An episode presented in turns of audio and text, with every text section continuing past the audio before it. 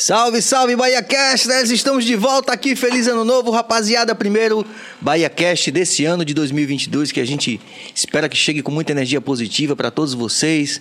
A gente está muito renovado aí das nossas pequenas, não vou dizer férias, mas alguns dias de descanso, né, Julie? E a gente está aqui de volta com o Bahia Cast, então você já sabe. Defeitos especiais, baixa esse celular, Bill! Porra! É isso aí, rapaziada. Então a gente está de volta aqui, vocês já sabem como é que é, vocês é, apoiando o nosso corre aqui, você se inscreve no canal, você ativa o sino, você compartilha e dá like. É, normalmente eu faço uma apresentação dos nossos convidados aqui, mas eu tenho certeza absoluta aqui, inclusive no meu coração aqui, que esse esse ser humano que está aqui, essa, essa grande figura que está aqui, dispensa quaisquer apresentações. Ele faz parte de um cast tão seleto no nosso país, de artistas, que você fala sobre ele, por exemplo, usando o primeiro nome e todo mundo sabe de quem você está falando. Não é? Então, em nome de toda a nossa equipe do Bahia Cast, que é Walterson Cabeça na direção técnica, Jorge Bill na direção geral do programa, além de mim aqui, vale a pena também a gente salientar o apoio que a gente está recebendo também de grandes apoiadores, não só patrocinadores e apoiadores, mas também pessoas que me substituem aqui, como a Laizando, como é, o Lute também, e quem foi mais? A própria Lua, né? É, Lua também, Lua. Um beijo para toda essa rapaziada que vai estar com a gente também aqui nesse ano de 2022. Em nome de toda essa equipe, menção honrosa Prince Adamo também, a nossa biblioteca, hein, Gerê? De todos os assuntos aqui. A gente tem a honra de trazer o Bahia Cast no primeiro episódio desse ano de 2022, o nosso Edson. Salve, salve, Edson. Salve, Serginho. É um prazer estar aqui. É, bater esse papo aí com, com vocês, essa galera que te acompanha já há um tempo, né? É, diante dessa pandemia toda. É, meu irmão. Né, esse corre. É positivo, né? É positivo. Apesar de tudo, a gente sempre com fé em Deus, né? Com certeza. É. Sem, fé, sem a fé em Deus, o homem não, não vai adiante. Não Ele vai, pode né? até caminhar, mas sempre vai bater a cara, né? Com certeza. E, Edson, é, começar, meu irmão, agradecendo, primeiro por esses, esses anos todos de parceria, né? É uma coisa assim que a gente tem muito orgulho, porque às vezes o artista é, ganha muito dinheiro. Né? E às vezes o artista ganha um pouquinho para sobreviver, mas ele tem a grande felicidade de ter ao lado pessoas que são é, uma referência para a vida toda, não só para a gente como artista, mas como ser humano. E eu tenho que começar agradecendo por essa parceria que você, esse carinho que você teve com o Adão Negro esses anos todos. O Adão já tem 27. É, é uma e boa é uma, caminhada, né? É, uma grande caminhada. E, e, a gente sempre, lógico, tendo você como uma referência. Né? Não só o Adão, mas é, eu falei em diversas ocasiões, gerei. Todos vocês são testemunhas, o Torão também está aqui, o pessoal vai de repente interagir daqui a pouco. Da referência aqui é Edson Gomes. Muita história. É, muita história vindo direto do Paraguaçu, né? Naquele rio Paraguaçu, muita história lá. Você. Mas é interessante que. É lógico que quem está vendo a gente vai ter muita interação, muita gente vai perguntar muita coisa. Você fica à vontade para responder, fica não. à vontade para não responder também, fica de boa. Que aqui, antes de tudo, é um espaço de acolhimento. Né? São nossas famílias, nossos irmãos que a gente está trazendo. É, na aqui. verdade, eu vim aqui, azeitei o convite para vir aqui. eu vim com o meu coração aberto, né? que bom, meu irmão. Ouvir isso de você é, é uma honra. Hum. Tô tomando já uma quente aqui. É. é uma noite de comemoração. Edson Gomes está no Bahia Cast, rapaziada. É, Vamos eu valorizar. Eu, eu também gosto, né? Atenção, produção, fica atento aí que quando o Edson quiser tomar uma talagada da marvada, já sabe. É só a gente é, ajeitar aqui para ele. Edson. Sim, sim. Mas antes de você contar um pouquinho da sua história pra gente, você, lá no Recôncavo, antes de decidir ser artista, né? De ser cantor, sim, sim. grande cantor, grande artista que você é. Você jogou bola mesmo, Edson? Na verdade, a, o futebol era a minha primeira opção. Sim. E eu nasci com o dom, não tipo assim, Pelé, tal, os camisa 10, né? Mas eu tinha dom para fazer, para participar dessa, é, dessa, dessa, turma que joga bola, né? Eu tinha condições de fazer, ser, ser profissional. Sim. Mas eu deixei muito cedo, porque fui tragado pela música, né? Com, já com 16 anos, a música me, me descobriu, eu descobri a música e fui me afastando do, do futebol, certo? Aí a, a, E graças a Deus eu aceitei esse, esse convite da música, que ela, ela me sustenta até hoje, né? O futebol já teria me abandonado né? há muito tempo. Você jogava em que posição? Você era bom de. Você era atacante? Você jogava. Olha, eu fui, eu fui, eu fiz um trânsito, né? uma transição no futebol, Sim. né? Geralmente, quando a gente está começando, eles botam a gente lá na frente, né? Sim. Joga lá na frente, tá? Ou então bota lá na zaga. E depois a gente vai descobrindo onde é que a gente se sai melhor, certo? Qual era o lugar então, que você... Então eu me saía melhor jogando de meia, né? Meio de hum. campo, né? e eu gostava de dominar ela, gostava de. Eu era um meio atacante, né? Do meio de campo para frente. Gostava de ser armador. Eu, eu terminei minha, minha carreira, que foi assim, muito rápida, já com a posição de meio armador. Hum. Antes eu era mais um ponta de lança, né? Aquele cara que ia, eu fazia uma parceria como centroavante, né? que preparava a jogada para o centroavante. Eu era esse jogador. Só que eu era tipo Ademir da Guia. Oh. Mas no sentido de. No sentido de ser Ademir da Guia, no sentido de ser lento. Sim. Eu não era, não tinha aquela flexibilidade. Explosão, naquela velocidade. Eu era mais técnico também, assim, tipo, recebendo da Guia, porque eu era técnico. Sim. E era lento, calmo, né? Entendeu? Não tinha aquela desenvoltura. Entendeu? Então eu Fui chamado, fui convocado pela música. Não quis mais saber de futebol aos 16 anos. Sim. E, graças a Deus. Bom, a cabeça está aí ajeitando com a sua sutileza típica. Ele é eficientíssimo, mas é sutil como hipopótamo. É, então, aí eu passei a, pra música, né? Sim. Então eu nasci com esses dois dons, né? Primeiro descobri, descobri o dom da, da, do futebol, certo? e posteriormente da música, uhum. que está comigo até hoje. Né? Mas mesmo assim você manteve a paixão pelo futebol? É, ainda tem, tem um, time. É, tem um time de futebol. Tem cão de raça futebol cão de raça futebol clube, várias vezes campeão da Liga de Cachoeira. Sim. É, tem o Baba terça-feira, cão de raça. Né? Toda é, terça? Toda terça-feira. E você ainda joga? Não, não, claro que não. bota o menino, bota Jeremias, bota Isaac pra jogar. Não, eles, eles, eles deixaram a bola no futebol mais cedo do que eu. Eu não, não participo mais desse baba. Mas Isaac não jogou um tempo também? Jogou também, mas abandonou. Era, é, era bom. Era bom também, era uma promessa lá na, E Jeremias ficava só no levantamento de copo. É, eu, o Jeremias abandonou cedo, cedo, cedo, cedo começou a jogar direitinho, mas o negócio dele foi mais música mesmo. Hum. Tinha um outro também, o Pedro também, que era. Sim, sim. Pedro também, que era bom de bola, mas também. É, lá em casa ninguém seguiu a bola, né? Ninguém sim, seguiu a bola. Sim. Mas a sua relação com o futebol continuou de perto com o time, com o, o Cão de é, Raça? É, o Cão de Raça, com o meu baba, certo? E. Mas assim, essa, essa, essa ligação tá. Rolando ainda, né? Não, está diminuindo muito, né? Sim.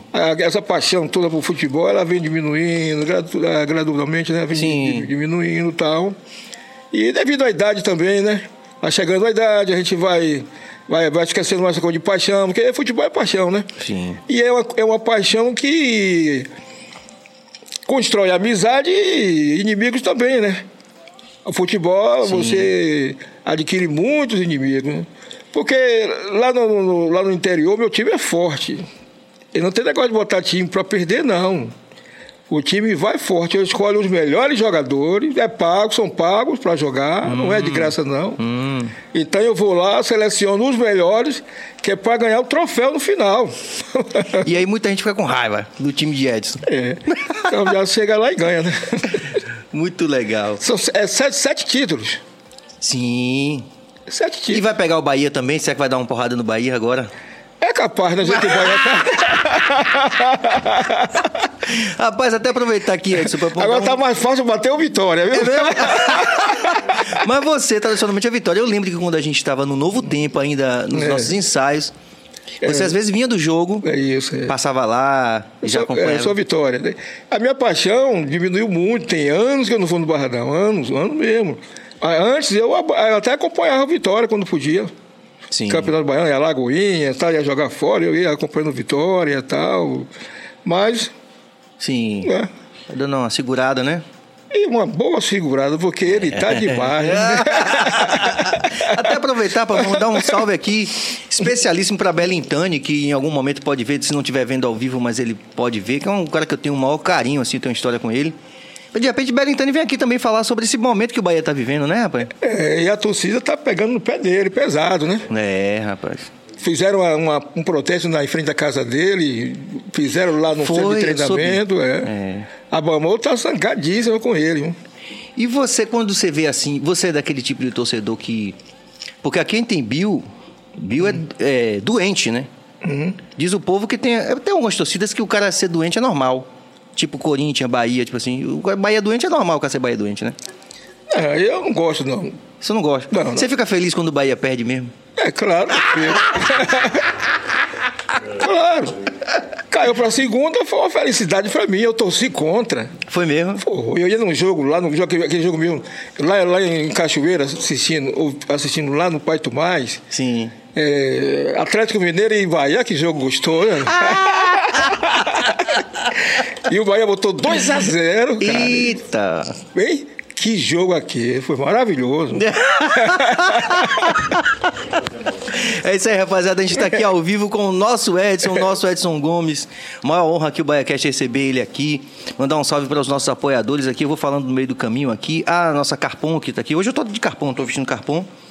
É, que é importante, Edson, rapaziada que fortalece com a gente, que faz esse programa acontecer também. Nosso doutor Enzo Querino, né, é, odontologia especializada. Zion também fazendo o nosso marketing digital. A rapaziada do Empório também, da bebida, que, pô, hoje caprichou aqui, sabia que Edson vinha, a gente já tá aqui. Vai tomar um whiskyzinho? Eu vou. Ô, maravilha. Atenção, produção, atenção, Bill. Gerei. Vamos providenciar aqui o uísque de papai, que papai agora quer tomar um. Ele aqui. Um salve aqui pra rapaziada do Empório. Venha, Bill. Veja aqui esse gelo aqui, pra, tá- pra nós. Não, gelo não. Tem gelo aí? Não, gelo não, né? É seco, é cowboy? é? Não, é por causa da garganta. Pera aí, deixa eu botar aqui. Tá com água? Tá com água? Tá com água. Tá com água aqui? Pega um outro copo, Bill. Pronto. Mandar um salve pro Empório da Bebida aí, que foi super, super, tem sido ao longo desse. eh, toda a história do BaiaCast, né? Acompanhando a gente aqui e nos eh, presenteando, né? Com, esse, com essa alegria, né? E hoje, mais do que nunca, aqui com o nosso Edson, a gente. Hoje a gente vai tomar uma, uma quentinha aqui pra gente comemorar essa- esse retorno. Afinal de contas, é o primeiro BaiaCast do ano, Edson. Pedir pra galera deixar o like aí, que é importante, É. pra, né? O like, no, no, no caso aqui, é importante pra gente, pra divulgar. O, o YouTube vai im- impulsionar esse Sim, vídeo pra sim, mais sim. pessoas, pra não perder essa oportunidade aqui. Ah, ah, olha como eu tô olhando pra ele, pra ele. Eita! Serginho, essa perversidade toda, né? Agora você gosta de conhaque também, né? Gostava. Não, agora é só uísque e cerveja. Só. Ah. Bota aí. Pronto, deixa eu botar aqui pra você. Peraí, tirar. Peraí. Esse casaco aqui agora fez calor aqui. Vai dizendo aí, o cara é cowboy, bicho. Um negócio de gelo, de. Não, eu tomo, Ah. não tomo cowboy, não. Tomo com gelo. Vou botar um Mas pouco de água. show, né? Bem? Tá bom aí? Tá bom. Vou botar um pouco Fica à de vontade água. aí, tamo em casa. Porque- Gerê, Torão também. É, registrar a presença aqui de Jeremias Gomes está aqui, que é um querido da vida, que a gente teve uma grande felicidade de estar cada dia mais perto. Isaac também, a gente se vê menos, mas eu, eu sou coração pra caramba, você sabe, né? Eu gosto de falar, né? Vê como tá a Jeremias, velho? Como desenvolveu, né, rapaz? Cara, um dia desse, É, rapaz. um dia desse. Ele meio que falou que, pô, eu lembro de você, eu tava ainda pequeno no palco cantando com meu pai, dançando. Cantando não, dançando. Dançando, é, ele falou dançando. é. dançando. Não, eu falei pra ele que eu via ele cantando. Eu, eu era E ele dançando. dele, É. tá? Ali no Aeroclube. Sim. Pô, ali, velho. Pense aí, né? Que coisa, né? Eu ali, é, atrás da bateria, vendo o Serginho tocar já Adão, aquela coisa toda, botar um, metal reggae, tudo aquilo. Aquela que você gosta, Novo Amanhã. O Novo Amanhã, vendo tudo isso, e hoje o cara é meu amigo. velho. É uma satisfação. Torão também. Uma coisa A gente incrível. não se vê, Torão, mas eu quero dizer assim que a gente tem um, um amor fraternal muito grande é, por tudo que a gente viveu junto, né? E ainda vai viver, que Deus é poderoso, ainda temos muita coisa pra viver junto, viu? É, É, uma tô- satisfação. Torão é antigo nesse reggae, né? É antigão, Torão. Tá com você desde o começo? Desde, é, Eu não, também, lá, né? não, não é desde o começo não, mas é um bom tempo. lá no Pelourinho. É. Ele vinha do jogo do Vitória. É. Aí passava lá no ensaio do novo É, tempo. Torão é do, te- do novo tempo, rapaz. É, Novo é. tempo. Pois é. Mas aí você, é, mesmo com essa paixão do futebol que continuou acompanhando, né, ao longo dos anos, a música. Quando foi? Com que idade você falou é a música? Ah, É isso, né? 16 anos eu eh, inclinei para música, 16, 16 anos. Já gostava de, de, de, de cantar no banheiro, tal, aquela coisa toda. E a coisa inclinou mais, a coisa eh, eh, ela ficou mais forte quando um, um dia eu saí na, na, na, na porta e o vizinho, que era restaurador de, de violão tal, e não sei como foi que ele disse para mim, ó, você tem uma boa voz. Você canta bem. Eu cantava no banheiro ele ficava lá ouvindo, né? Hum, Aí aquilo ali me deu um gás. Aí um certo dia encontrei um camarada, um camarada no, no jardim, sozinho com violão. Aí eu fui atraído. Aí ele me perguntou, "Vem cá, você canta? Eu digo, canto. E eu já gostava de cantar, Timar, né? sim. Aí comecei a cantar, o cara tocar Timar e tal. Pronto, aí começou daí. Aí abandonei por completo o O futebol. futebol. Sim. E passei a me dedicar à música. Aí ganhou o festival, né? Aí em se- em 73, né, no Colégio Estadual de Cachoeira, rolou um festival. E aí foi quando eu comecei também a escrever, né? Comecei a escrever Compor também. as- as músicas, É, a, a letra, né? fiz a letra e o camarada fez a música. Todos devem carregar sua cruz. Hum, Então, já viu, já viu a pegada, né? É. Já tinha coisa de. né? Uma mensagem. Na mensagem. Todos devem carregar sua cruz. Então, venci esse festival, o melhor músico, o melhor intérprete, 73. E aí eu não parei mais, né? 73 veio. é, veio 85, né? Mas antes de. Antes, antes de 85, eu tive que cair no trecho. Fiquei trabalhar, fui ser peão, né? sim. peão de trecho e tal. E a minha última ocupação remunerada foi em 83, numa fábrica de celulose lá em Cachoeira, que existe ainda, fábrica de papel Tororó. Trabalhei lá em 83 e já estava já, eu tava já na música e tal. Tentando se encaixar no mercado, na- como artista. É, como artista. 83, 83, meu Deus, é 85, é 83. Porque não, antes disso deve ser 77.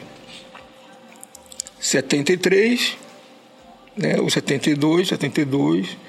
Aí veio 77, eu estava no trecho, trabalhando na área de Mataripe, de Candeias. Aí, Operário mesmo? Operário meu peão. Na, Não, porque eu sou metalúrgico, você sabe. né? Não, não, não um otário, mas É. não, isso é história de É, frição. pesa. É história. Eu fui peão meio de trecho. Sim. Peão. Trabalhava na, na, na construção civil. Hum, entendi. Era na área de, na área de Mataripe, mas era na, na construção civil.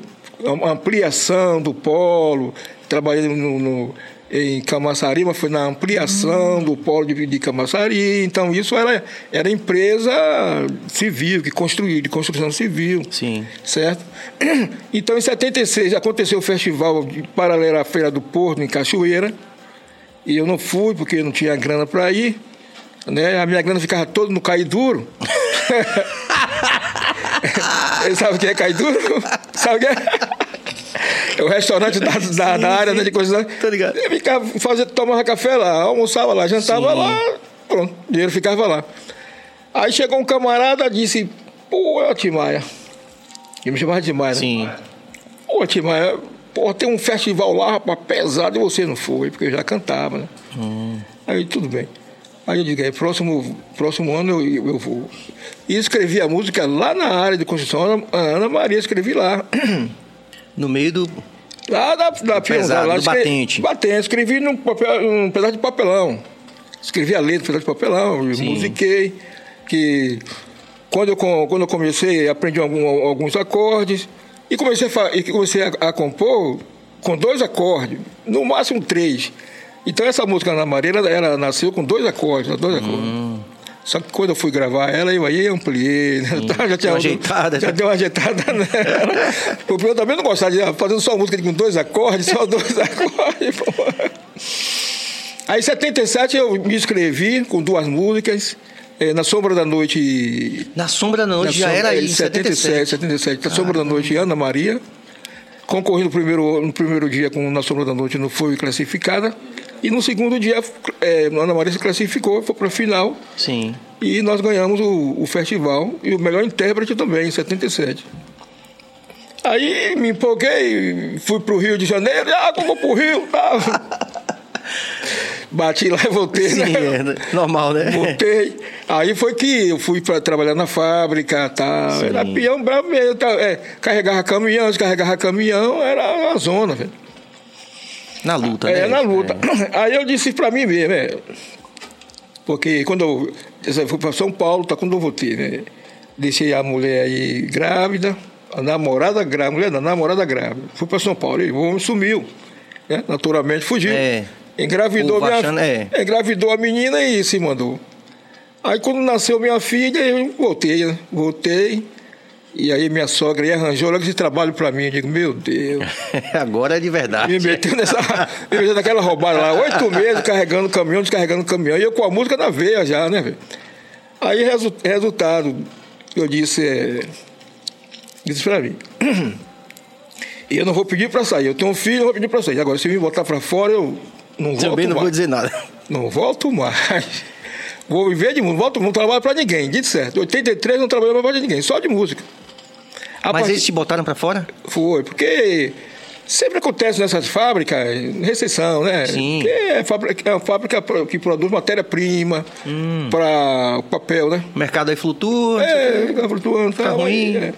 Então ele- eles escolhem aquele funcionário que já sabe, né? Meio pau. Tipo Edson Gomes, né? Que já tava com a cabeça na música. na música. Aí o encarregado, o encarregado aí dizia pra mim, né? Feriado, mamãe, você vem? Eu digo, vou. Mas eu não ia. E eu não trabalhava feriado nem domingo. feriado eu tava lá é, lembrando meu futebol, depois do futebol, música. Domingo, a mesma coisa. Você vem? Eu disse- eu nunca disse que não, mas eu não ia. Na hora do corte, quem vai no corte? Quem não vai no feriado, quem não vai no, no domingo, vai no corte. Então eu fui no corte. Aí passei daí, eu passei a, a cantar lá na cidade mesmo. Já existia é, Viu, Na Sim. Sombra da Noite, né, Ana Maria, Caramba, Hereditário, que eu fiz Hereditário indo para o serviço. Sim. Porque eu, eu me sentia ali indo na onda do meu pai. Operário brabo Sim. certo? Que geralmente esses operários são perdedores, né? Perde para a vida, né? Trabalha, trabalha, trabalha e não tem nada. Trabalho, trabalho e É, não, tenho nada, não. Perfeito, perfeito. Então eu me vi nesse, nessa trajetória. Aí eu, eu compus essa mulher hereditário, certo? É, graças a Deus eu dei a curva, né? Me, né? me, me distanciei dessa realidade do meu pai. E aí foi aconteceu em 85, o Festival Canta Bahia em Feira de Santana. Hum, já tinha uma dimensão maior, É, né? Canta. Bahia, que surgiu a oportunidade de gravar ali, né? Aquele compacto duplo que fui eu, eu fui, o Nego foi o primeiro lugar, eu fui segundo lugar, mas também foi o primeiro, foi o melhor intérprete. E teve mais dois camaradas com um compacto duplo do festival. Sim. E aí comecei a correr atrás com aquilo, mas não, não, deu, não deu em nada. Veio dar um gás realmente quando o troféu Caíme, que já foi em 86. Já aqui em Salvador. Aqui em Salvador, eu concorri ao troféu Caíme e fui consagrado com o melhor intérprete, com a música Rasta. Eu fui o melhor intérprete. Aí foi aí que surgiu o interesse de Rangel, Sim. E- Você foi visto. fui visto aí, né? No encerramento, né? No encerramento do Troféu Caíme e tal. Aí eu fui visto por Rangel, por Cristóvão Rodrigues. Aí surgiu o interesse da gravadora e Rangel me chamou para produzir o meu disco, né? O primeiro álbum. Primeiro álbum. Eu já estava. Eu já tinha até desistido, né? Não vai dar mais para mim. Já, tá- já tinha 11 anos na, na, na praia e sem acontecer nada. Aí um dia eu estou sentado lá em- no, no, no jardim, lá em São Félix, ah, parou o carrão lá, Rangel. Ele foi lá buscar lá, os... meu. Aí... Foi lá, foi lá me buscar. Rangel, e aí, Cadê? Não vai gravar não? Eu digo, claro que eu vou. Fui em casa, peguei minha, minha sacola e Salvador. Como o trabalho já estava praticamente pronto. Tava, já, Sim. já, tava- já fazia Vários show, anos, né? um A música maturada. maturada, a gente entrou no estúdio e gravamos. Colocamos apenas a, a- a versão, a Chat Share. Foi a única que, que a gente não tocava em show, mas todas as outras eu tocava em show já. Nessa, nessa época, Edson, quem dessa turma já tocava com, contigo? Nengo já tava? É, que depois do. Porque Nego tocou comigo no. No. No Caíme. de- não, desde lá do, do, do Canta Bahia. Ah, do Canta Bahia, certo. Canta Bahia, Nego tocou comigo. Nego tem uma banda aqui em Salvador, a. A Estúdio 5, né? Famosíssimo estúdio. E foi, e foi Nego que me arrastou pra cá. Quem me arrastou pro reggae foi Nego. Porque eu fazia a minha onda lá e não tinha identidade, assim, que era reggae. que Era, nada. Nego que viu e disse, esse cara é reggae, Nego com, com América, Jair e tal. A galera do Estúdio 5. Sim. Aí baixaram lá em Cachoeira, me viram lá, eu tocando lá com a minha galera e tal. Pá, pá. Já tinha essa onda toda na Sombra da Noite, Hereditário, Viu, Guerra, é, História do Brasil. Caramba. Já tinha tudo isso lá, a gente tocando com é, é, como se um instrumento de sambão. Surdo, era é, bangô, aquele tombadora. Sim. É, faz som com essa galera. Eu no violão cantando essa galera levando, fazendo levada. Fazendo, é. Ai, ai, ai. Ui. A gente fazia esse som lá, e nego chegou lá e disse, pô, aí me convidou para participar aqui. Isso em 83, viu? Sim. Eu já tinha saído da, da fábrica e estava me virando lá na, na, na cidade, vivendo de música, lá na cidade mesmo. Então o nego me convidou em 83 para participar do show dele, Juventude. Um, um show que aconteceu aqui no, no Santo Antônio, né? Ali no, no, naquele. Faz Santo Antônio. Negritude reggae. Então era o seguinte, nego não tocava reggae, mas nego era que ouvia o reggae. Nego ouvia Bob Marley, então nego sabia tudo do reggae. Aí nego me convidou, eu vim para casa dele, e ele aí foi fazendo uma roupagem nas minhas músicas. Cinco, foram cinco músicas. E não tinha, não tinha introdução, não tinha nada. Né? Sim. Então o nego foi e arrumou, certo? Os primeiros arranjos. Foi o nego que a gente foi tocar com o nego em 80 83, cinco músicas, a galera gostou. E aí fui, com, fui contratado pela. Teve um evento aqui em Salvador pela, pela Prefeitura Municipal, o bairro a bairro. Vocês ouviram falar de bairro a bairro. Sim, sim, sim. Então, fui contratado, era o Estúdio 5 que me acompanhava. Foi contratado Edson Gomes e a Estúdio 5. Nengo, Jair. Jair, Rua de Brito. Eita, só, só as lendas também. né? É. E Meu tinha, que eu não me lembro agora, mas tinha, tinha outros caras, né? Mas o, o grupo mesmo era Jair, que cabelo era Nego, Nego tocava, e Nego tocava era... Não, tinha um cara que, mor- que morreu, trocava com trabalho, só que morreu, mas não era Jeremias. Que a gente ensaiava lá no estúdio dele, Santana. tinha o Santana, Tinha o Santana, claro. é, tinha o Santana, Saudoso tinha o Santana. é, tinha o Santana tocava o contrabaixo, E isso, Nego fazia. É, Estúdio a, cinco. é, Nego fazia a guitarra, Pelé a bateria e Rui de Brito a guitarra solo. Rui de Brito, É. uma lenda. É, fora fora é, tinham, porque a, a partir daí tinham, tinham saído da banda, Nego passou pro contrabaixo, Isso. E tinha, depois acabou tocando guitarra a vida toda a no guitarra Lodum. no Ludum. é, no Ludum. É. Porque o, o tio não entrou na onda do, do, do reggae. Então, a onda do reggae realmente era, era Nego e Jair, o baterista. Era a onda do reggae. Uma lenda, né, bicho, É, Jair? Jair. Meu Deus do céu. Então, ela passou a me, a me acompanhar. Feliz Santana 85, foi eles que me acompanharam. Aí quando chegou na gravação do primeiro álbum, era essa turma. Era, tinha, é, Rui, Jair, Nego e outros convidados. Mas dessa turma era Jair, Nego e Mas as músicas já arranjadas, Já. com forma, introdução, tudo. já estava já com uma forma já, entendeu? É. E daí pra, aí começamos a, a tocar junto, a, a Estúdio 5 me, me acompanhar, e depois foi. Aí depois eu fui, fui- já tirei o nome de Estúdio 5, já coloquei o nome Cão de Raça. de Raça. e eu não sou bobo nem nada, né?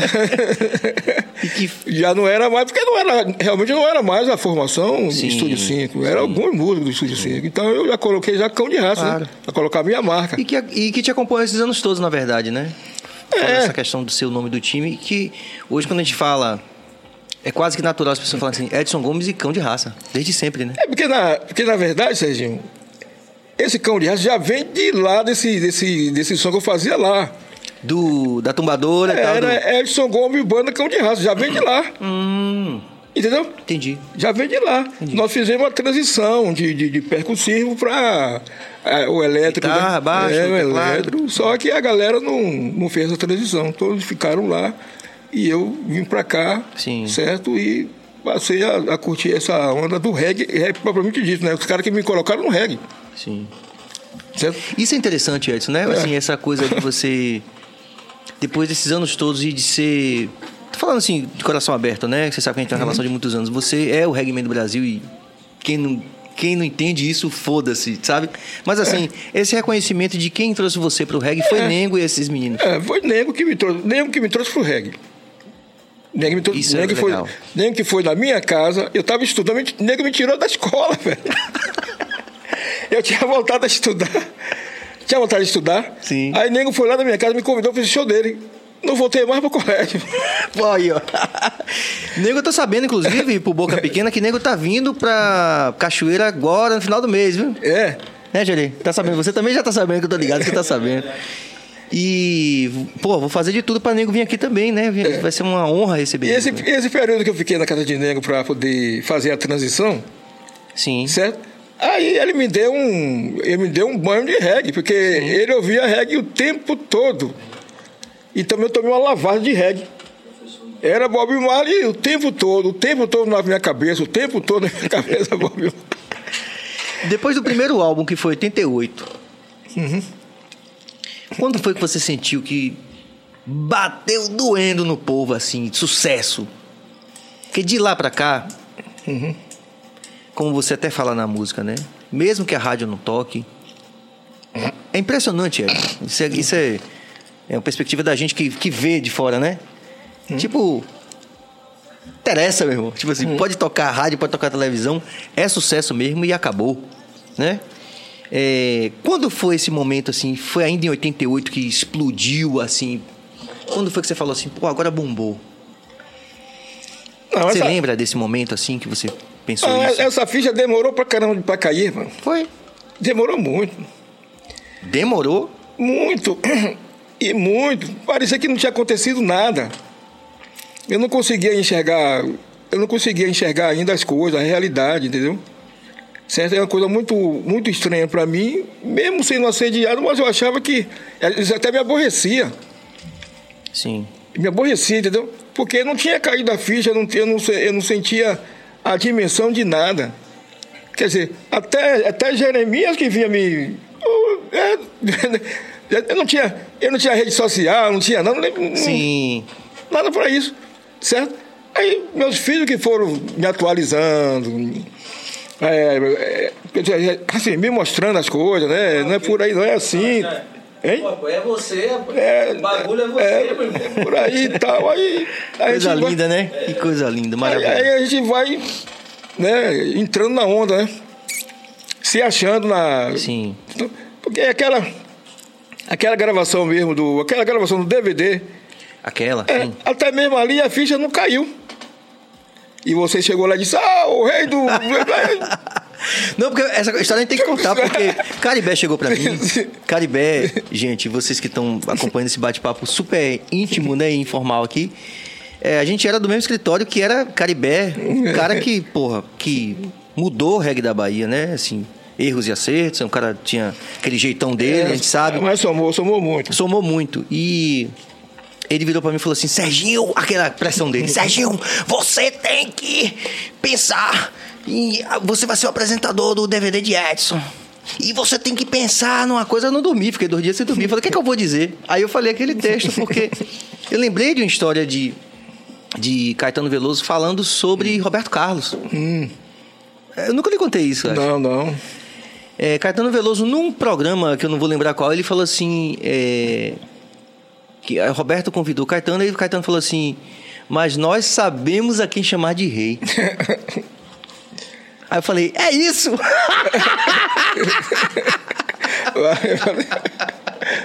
e aí foi aquela coisa linda do DVD, né? Que eu apresentei, tive. E você sabe que muita gente no Brasil falava assim, rapaz, eu não conhecia o Adão, eu conheci porque você apresentou o DVD de Edson. Que coisa, É. né?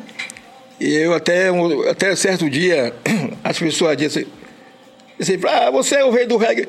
E eu disse, é, dizem que eu sou o rei do reggae, mas só esqueceram de me, de me dar a coroa. Não, isso é massa você falar isso. Eu esqueci. Deixa eu lhe falar aqui. Por que é importante falar isso? Porque, veja só, eu tenho 27 anos.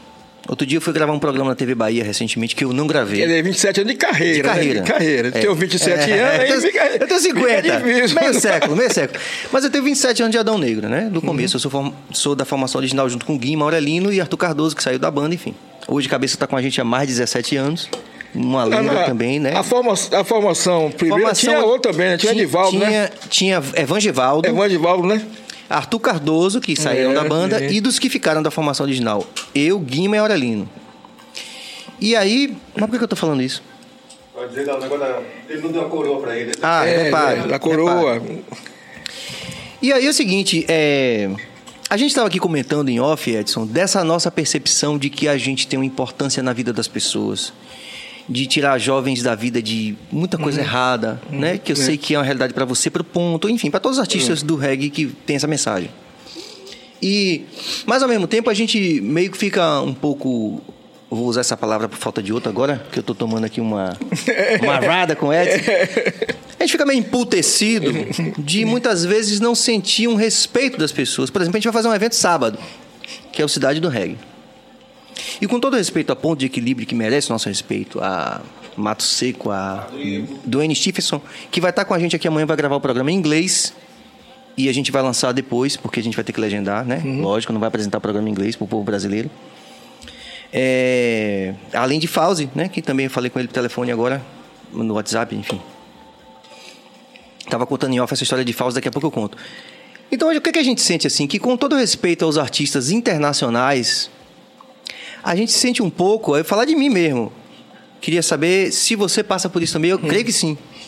E é legal a gente falar isso para as pessoas, porque muitas vezes a pessoa vê a gente no palco cantando a música e o show, aquela coisa linda, e não sabe da dificuldade da gente, não sabe por que que muitas vezes a gente toma uma decisão de bradar no microfone. Né? E Edson também é conhecido por ser um cara que muitas vezes brada no microfone e as pessoas às vezes não entendem. Então eu, eu, eu sinto isso, uma uma coisa minha, não estou projetando para você. Mas eu imagino também que pela sua história também você é, também passou por muitas coisas. Por exemplo, você lembra daquele ano que você brigou por causa de Alfa Blonde? Alfa Blonde passou 2 horas e É. 40 no palco. Sacaneando. De propósito. Mas foi de propósito ali.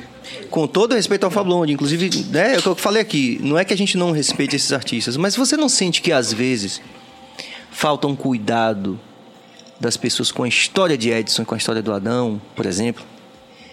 Com certeza.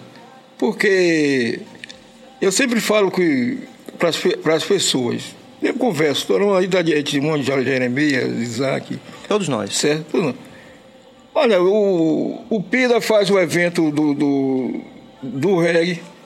Tem muita gente que, que critica. Não, todo ano Edson Gomes, Adão Negro, todo vamos mudar essa grade. Tem que dizer para essa galera que Edson Gomes Adão Negro garante bilheteria. Tome! então é por isso que Adão Negro e Edson Gomes estão- estão sempre nos eventos de reggae, porque dá um ganho, é, dá, um, dá um ganho assim, potencial na bilheteria. Aí vem ponto de equilíbrio, soma com a gente também. Sim. Certo? Aí vem um artista internacional, não soma quanto nós somamos. Nós vamos lá garantir a bilheteria, o, o sucesso do evento. Mas aí a gente garante o sucesso do evento, mas pega o pior horário, É, o pior horário. não é isso? É isso, é. E às vezes até eu, eu, fui, eu, eu fui até cavalheiro no- na, na última República, porque tinha o- o- os rapazes da. De Israel Israel Vibration, Vibration, sim. certo? E eu fiquei preocupado com o horário dos caras, que já estava bem, né? Porque quem vem antes da gente não quer nem saber, mete o pau, pá, pá, faz o show integral. Então, nós que vamos para a Rabeira, E a gente até entende, entende o, o, o produtor do, do, do evento, porque segura a gente. Porque a gente segura o povo, o povo, o público. Tocar antes vai embora. Né? Senão, a gente, se tocar, a gente tocar antes, o público vai embora, porque muita gente vai lá ver Adão Negro, ver Edson Gomes, ver Ponto de Equilíbrio. Só que essas bandas vêm de fora, elas não elas não estão nem aí. Elas querem tocar primeiro e não respeitam o, o tempo que é designado para cada banda. Então eu cheguei, disse, eu vi os caras ali, eu digo, eu vou, eu vou encerrar. O Alfa Blonde. Não, Ah, o de. Ah, perdão. é, o Java vai brilhar. Java Bricha. E fui criticado por isso, né? Criticaram pra Sim, caramba. porque o pessoal queria mais Edson. É, criticaram pra caramba. Tá, ah, ah. e o de, de Alfavrone, que aconteceu com a Alfavrone, foi o seguinte. Você chamou ele de vagabundo mesmo? Não, não, Mas porque aqui podcast a gente tem que. Não, é verdade. não, não. Como foi isso? não teve. Como foi? Não, não teve xingamento. Não Que o teve, xing- não teve, não? Não, não teve xingamento, não. Que eu não sou dessa. Não, eu sei, eu só tô perguntando porque Não, o povo não, não, não. comenta. É porque. Eu posso, né? Eu posso perguntar isso pra você. Pode, claro, pode perguntar qualquer coisa. O, o público gosta assim de polemizar com o Edson Gomes. Ah, você sabe que o cara inventa coisa. Eh, Tem gente que quer me derrubar, anos que vi- vive me derrubando, querendo me derrubar. Me Igual o derruba- povo do futebol. Você É, ganha, é, porra. é, anos querendo me derrubar, me dar uma rasteira, tal, tal. Aí, se eu, se eu falo, falo alguma coisa, aí eu, eu inventa. E a Daniela disse, agora que eles vão ver o reggae agora. É, foi isso mesmo, eu lembro que tinha essa gravação. É, é. É, agora vai entrar o reggae de verdade, isso que eu falei. Mas nada.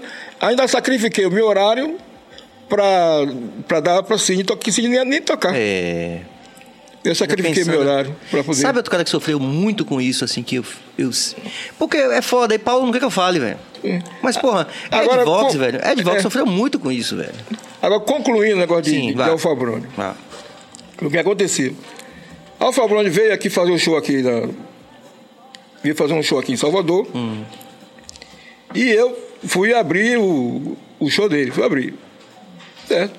E ele veio para fazer o lançamento. Acabou não fazendo, porque eu man- mandei bala. E mandei, ah, tô abrindo, mandando bala, a galera ah, viu, samba da noite, tem pau, como, é, não pau, como. pau, pau. Quando eu olho pro lado, tá o camarada da produção dele falando assim pra mim, ó. Eu encerrar o show. Pediu pra eu encerrar o show. Aí eu vou respeitar o artista, né? O show é, dele, eu tô fazendo sua abertura, mandei eu parar. Eu aí parei. Aí depois ele veio nessa onda aí, aí ele me sacaneou. Você vê que ele não deixou eu abrir o show, ele que abriu o show. É. Entendeu? Ele não, não teve coragem de. de Sim, tipo, já sabia que ia já pegar. sabia, ele não teve coragem de deixar eu me apresentar primeiro. Foi, foi na minha frente e segurou, segurou, segurou. segurou. duas horas e quarenta. Aí teve aquele menino Alan do Rap que subiu. Você lembra disso, Geli? O Alan do Rap chegou, aí. Tal. E que, pô, massa a voz do povo, né, Edson? A gente. Na verdade, a gente faz tudo que a gente faz pensando nisso, em dar voz, né? É. A uma massa excluída. E aí rolou aquela situação toda. Mas foi muito legal, bicho, quando você entrou no palco, bicho. Você nem cantava. Você quer ver, você quer ver outra viagem com o astro do reggae também? Sim. Com aquele que morreu da África do Sul? O Luke, Luke Dube. Luke Dube. Vou fazer, vou abrir um show também, Louco Dube, lá, lá em São Paulo. em uma casa que acho que já, já, já terminou. Uma casa lá, terminou. Não deu nem muito ainda, porque ele estava no início, ninguém. Sim, E também conhecia. não me conheceu também, né? Sim. Aí me colocaram pra, pra abrir o show de Luke Dube. A mesma coisa, comecei do show, pau, pau, pau. Pô, a galera não me conhecia, mas começou a chegar. Vem chegando gente pra frente do palco, vem chegando gente. Chegando quem é esse cara tal. Novamente, ó. para! Para! É, cara. Eu aí disse, pô, segunda vez, vou parar, parei. Fui pro camarim, aquela turma toda foi atrás de mim. Pra saber quem era o cara, né? E o Luke Dube começou o show dele lá sem ninguém, porque realmente não deu público. Começou sem ninguém. Aí depois que a galera que eu saí do camarim, a galera foi pra lá assistir o show dele. Sim. E quando terminou o show, aí eu fui lá no camarim falar com ele, quem disse? Não queria falar com ele. Não queria falar Tava comigo. Chateado. Chateado. Meu irmão, eu vou pedir aqui a sua paciência que a gente agora tem que fazer uma parada. Chegou aqui o Sampaio Sabores. Jeremias está ansioso. Grande P, obrigado mais uma vez, meu irmão. O melhor hambúrguer gourmet da cidade. Já tô tomando uma aqui já com o Edson. é A noite de comemoração, o Edson tá aqui. Peu tá aqui, um guerreiro. E eu não ia nem beber, viu? Ah. Ele que. Esse menino desviou. aqui, Edson, esse menino aqui representa a gente muito, cara. Um cara é um guerreiro ali, ali da República de Brotas, à frente do Sampaio Sabores, o nosso Peu. É. E Jeremias reclamou que no dia que ele veio aqui não tinha, que era segunda. e ele veio pessoalmente entregar aqui o hambúrguer. Então, hoje veio, né? É. Obrigado, viu, Peu, mais uma vez. Importantíssimo o que você vem fazendo pelo Bahia Cast. É por isso que a gente está crescendo também, fortalecendo. Obrigado por tudo. Valeu, irmão. Muito legal essa aqui, esse encontro aqui de grandes potências. Potências. Edson, Hein? a gente está vendo uma geração aí, hoje, chegando. Os meninos Gerê, Isaac. É, a gente teve aqui a professora doutora Bárbara Carini. É, eu tô, é, o Leno Sacramento também, que lançou esse livro aqui. Leno do, do Bando de Teatro, né? Que foi alvejado pela polícia em plena luz do dia. Eu sempre estou citando isso aqui. Quer dizer, ele é mais ou menos da nossa geração, mas a gente está vendo hoje um certo empoderamento do discurso, pelo menos, né? Assim, a gente está vendo uma, uma nova perspectiva que na nossa geração não tinha. Você consegue enxergar que aquele momento que você começou, a luta, a sua luta, como é que você vê hoje? Assim, você acha que a gente avançou? Como é que quando você vê o que seus filhos estão fazendo hoje? O que tanta gente como Bárbara, como o próprio Leno, os mais jovens estão chegando, o pessoal do rap muito forte. Você sente um avanço nessa luta? Ah, eu não, eu não, vejo, não vejo avanço porque não há uma, uma, não há uma, estru- uma estrutura de unir força. É cada um por si. Então a gente não vai conquistar nada. Só se conquista algo quando se agrupa. Quando a ideia soma-se. Então não vejo ideia somada, cada um gritando por algo. Eu quero isso, eu quero aquilo. E nós, e nós, eu falo nós no sentido assim, nós da periferia, os negros da periferia, nós iremos continuar do mesmo jeito. É só grito daqui, grito dali, pá, pá, pá. E no final, todos nós acabamos prisioneiros do sistema. É isso que somos. Prisioneiros do sistema sempre. Rola para lá, rola para cá. Aí o líder, um líder, na verdade aquele líder, ele está captando, captando gente para servir o sistema. No fundo, no fundo, no final acaba sendo isso. E é por isso que a minha luta é individual. Eu sou o cavaleiro individual. A minha lança, quem lança sou eu. E eu lanço a minha lança no alvo, que é o sistema. A minha lança é no alvo, o sistema. Sem servir o sistema. Você não pode mudar nada servindo o sistema. A sua luta é uma luta que parece que é contra o sistema, mas na verdade não é contra o sistema. É mordendo e assoprando. Mordendo e assoprando. O que eu ve- vejo sem perspectiva essa luta, porque é uma mordida aqui e um assopro ali. Doeu? Ó, porque eu quero o meu, viu? Eu estou lutando aqui e tal, mas eu quero o meu. Mas não é aquela luta real, entendeu, Sérgio? Não é aquela luta. Quem luta real fica de fora. É meio você, na verdade, tá respondendo aquilo que a gente falou antes, né? Por que, que a gente. Por que, que as pessoas têm essa impressão, por exemplo, que o reggae. Ah, esses caras são problemáticos, ah, Edson é problemático. Por quê? Porque a gente realmente toca nessas questões, né? Porque tem opinião própria. É, meu irmão. Porque nós talvez. É, talvez nós é, ainda seja os, os remanescentes do pensamento. Porque ninguém mais pensa.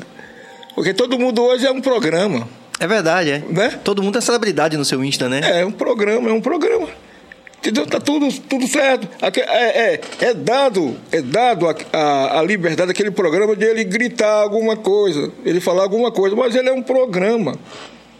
E nós não, somos, não fomos programados. Nós somos reais. Nós não estamos na Matrix. Aí, é por isso que eu digo a vocês que o BahiaCast continua sempre é, investindo na relevância. Se eu vi um, um relato tão puro como esse de Edson aqui, é uma. não tem dinheiro que pague. É por isso que eu digo a você, se você realmente apoia esse corre desse artista que tem tantos anos de carreira, que é o nosso Edson, fortaleça essa, essa vivência, porque isso aqui, como ele acabou de falar, é real, né? Não é brincadeira. É, o tempo todo eles querendo me associar ao mundo. O tempo todo. e eu o tempo todo me associado do mundo. O tempo todo. Tempo todo. Todo o tempo. Tem que se posicionar. Eu já estou posicionado esse Há tempo. muito tempo. muito Você sabe que eu falo isso também? O pessoal chega pra mim e fala, Serginho, mas você precisa falar sobre tal coisa. Eu digo, pera aí, bicho, eu tô há 27 anos falando dessa porra aí, bicho. Porra é essa, velho? É porque, bem, isso assim, tá? Eu vou dividir com vocês essa coisa de homens experientes aqui, pais de família. É uma coisa meio. A galera não vai procurar saber qual é a história de Edson, de Edson Serginho, pra saber o que a gente tá falando, o que a gente tá falando hoje, né? Amanhã, por exemplo, a gente, a tem. Márcio Melo, vai vir. Porra. O cara simplesmente brigou com todo mundo, velho. Da estrutura do axé. Ele, ele diz assim: sou um poeta maldito. né? Quer dizer, a pessoa, a pessoa não procura saber da história. É, hoje. Chegou aqui o, o Cê- hambúrguer gourmet, é. viu? Se quiser, fica à vontade aí. é que Eu não, eu não como carne. É. não- ah, você não come carne? Não como carne, não. Desde 80. Bill, cadê o vegetariano, Bill? Desde 83 eu não- Francamente. Desde 83 que eu não como carne. Ah, pronto. Jeremias tá ali de olho. Não. E não foi, e não foi, não foi por opção, nada de naturalista, né? Foi o quê? Não foi por opção nenhuma. Eu conheci uma mulher, namorei com uma mulher que é naturalista. pô. Foi mesmo, Edson? Eu não sabia disso, bicho. É, foi por isso. A mulher era naturalista. Então eu Sim. aprendi a comer a comida dela Sim. e me dei bem, gostei. E até hoje eu faço da, da maneira mais saudável possível. Entendi. Hum. Certo? Minha alimentação, certo? Com produtos na- naturais. Eu tive com o Julian Marley. Julian teve aqui e. Aquela velha história, voltando àquela história do. As pessoas não, não, não- nem reconhecem, nem reconhecem, não conhecem sua história, não reconhecem. Aquele povo lá que a gente falou no instante. É, mas sabe que o cara Eu- tem eu cheguei- potencial, né? Eu Sabe? cheguei, eu fui, eu fui chamado ao longo dos anos, Edson, para recepcionar todos os artistas internacionais, porque falo inglês, enfim, aquela história. E diga. Opa, daqui a pouco, daqui a pouco. Ô, Sérgio, me permita, eu vou tirar, eu vou tirar essa camisa, porque Tá esse pronto. uísque bateu o calor. Permito, eu permito. Caramba, Vou até pegar aqui o nosso Red Label. Já fala do Delícia de Brownie aí também. bateu o Edson, calor. chegou um mimo aqui pra você. Fica à vontade, levante, tira a camisa. Calor, Jeremy? Bateu o calor? Bateu. Ah, mas a gente não tava contando com esse. Velho, o Com esse velho, cowboy, né? o velho O cowboy! Tava contando com esse cowboy. o cowboy, né? O velho uísque bateu. O cowboy tá rolando. Se Márcio Melo estiver assistindo, Márcio, daqui a pouco eu vou pro seu show no Rio Vermelho, já vou chegar pronto. Aqui, botar o cowboy de Edson aqui, que ele tá danado. É, chegou um mimo, inclusive, aqui, você tava tirando a camisa, do Delícia de Brownie, também apoiador da gente. Isso aqui é pra você, especialmente, viu? Tá. Um browniezinho. Tá aqui, obrigado. Ah, obrigado. Rapaziada, Como é, é. Brownie? Delícia de Brownie. Delícia de brownie? É, de, delícia. É, de- Obrigado, meu irmão. Se não for carne, Não é não, não é não. É essas coisas de doce. Você gosta de doce? Você come doce? eu tenho, um pro- eu tenho um problema com açúcar. Entendi, E- entendi. Eu também tenho, eu também É, tenho. né? Doce eu não vou muito, não. De, de vez em quando, uma, uma palhinha. Uma palhinha. Então Vai. você vai dar uma palhinha no delícia de brownie. De leve, de É, de leve. Aí depois dá pra Jeremias que ele. não, é não? Dá uma. Opa! Aqui pra Jeremias. Mas veja. Eu tava em que parte, Cabas? Não, agora já foi. A gente tá aqui tomando um. Delícia de. Delícia de uísque? Ah, sim. É. E falando dessa coisa do poeta maldito, que a gente meio que, porra, a galera não entende às vezes a postura da gente e o público só vê de longe e não sabe, às vezes, ah, Edson endurece, mas não sabe o que foi que Edson passou, né? Então, por exemplo, você falou dessa relação com o Rangel desde o começo, que inclusive, pra deixar claro aqui, pra mim, um cara que, apesar de estar ali na indústria da música e tudo, mas um cara que tinha uma sensibilidade. Não teve com você? Com certeza. facilitou, facilitou bastante. Inclusive, certo? Inclusive foi o cara que que que, gar- que, gar- que me deu força para eu continuar fazendo o que eu fazia. Foi o Rangel, porque a gravadora queria me mudar, certo? Cristóvão Rodrigues queria me mudar. Logo na, na O velho Cristóvão queria muito. Queria, a ideia de Cristóvão era misturar o, meu- o que eu tinha com o Olodum. Ah, era. Cristóvão queria isso, a ideia dele era essa. Não que seja né, demérito cantar o que o Lodum canta, não isso, mas que não era sua onda. É, mas não é minha onda. Não é minha onda. O Olodum não é minha onda. entendeu? Eu dou, ele aí e tal, não é minha onda. Minha onda é outra história, entendeu? Outra história, outra história. Então o Cristóvão Rodrigues queria isso. Incrementar o instrumental do Olodum. Percussão. do- percussão e tal. Eu disse, rapaz, é, então eu não vou gravar nada. Pra mim acabou. Pra mim acabou. E Edson Marinho, que faz futebol, entende? Edson Marinho? Conhece Sim, Edson Marinho? sim, sim. Edson Marinho. Clássico. É, Edson Marinho era o cara que gravava os jingos, jingos, né? Jingo, né? Hum. Lá na Itapuã. Ele. Então, e foi ele que deu uma indicação para para Cristóvão Rodrigues, porque ele ouviu ele ouviu o Chiclete com Banana cantando, minha música lá em Feira, no, na Mica de Feira de Santana, Rastafari e tal. Aí falou com, pô, tem um cara aqui e tal. Aí Cristóvão, é, já ouvi falar dele, já disseram que ia gravar, não sei o que e tal. Pá. Vamos gravar o cara. Traz o material.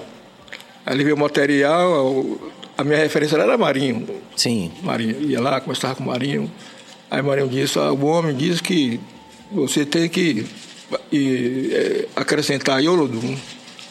Eu disse, ah, Marinho, então tchau. Tchau. Vou-me embora.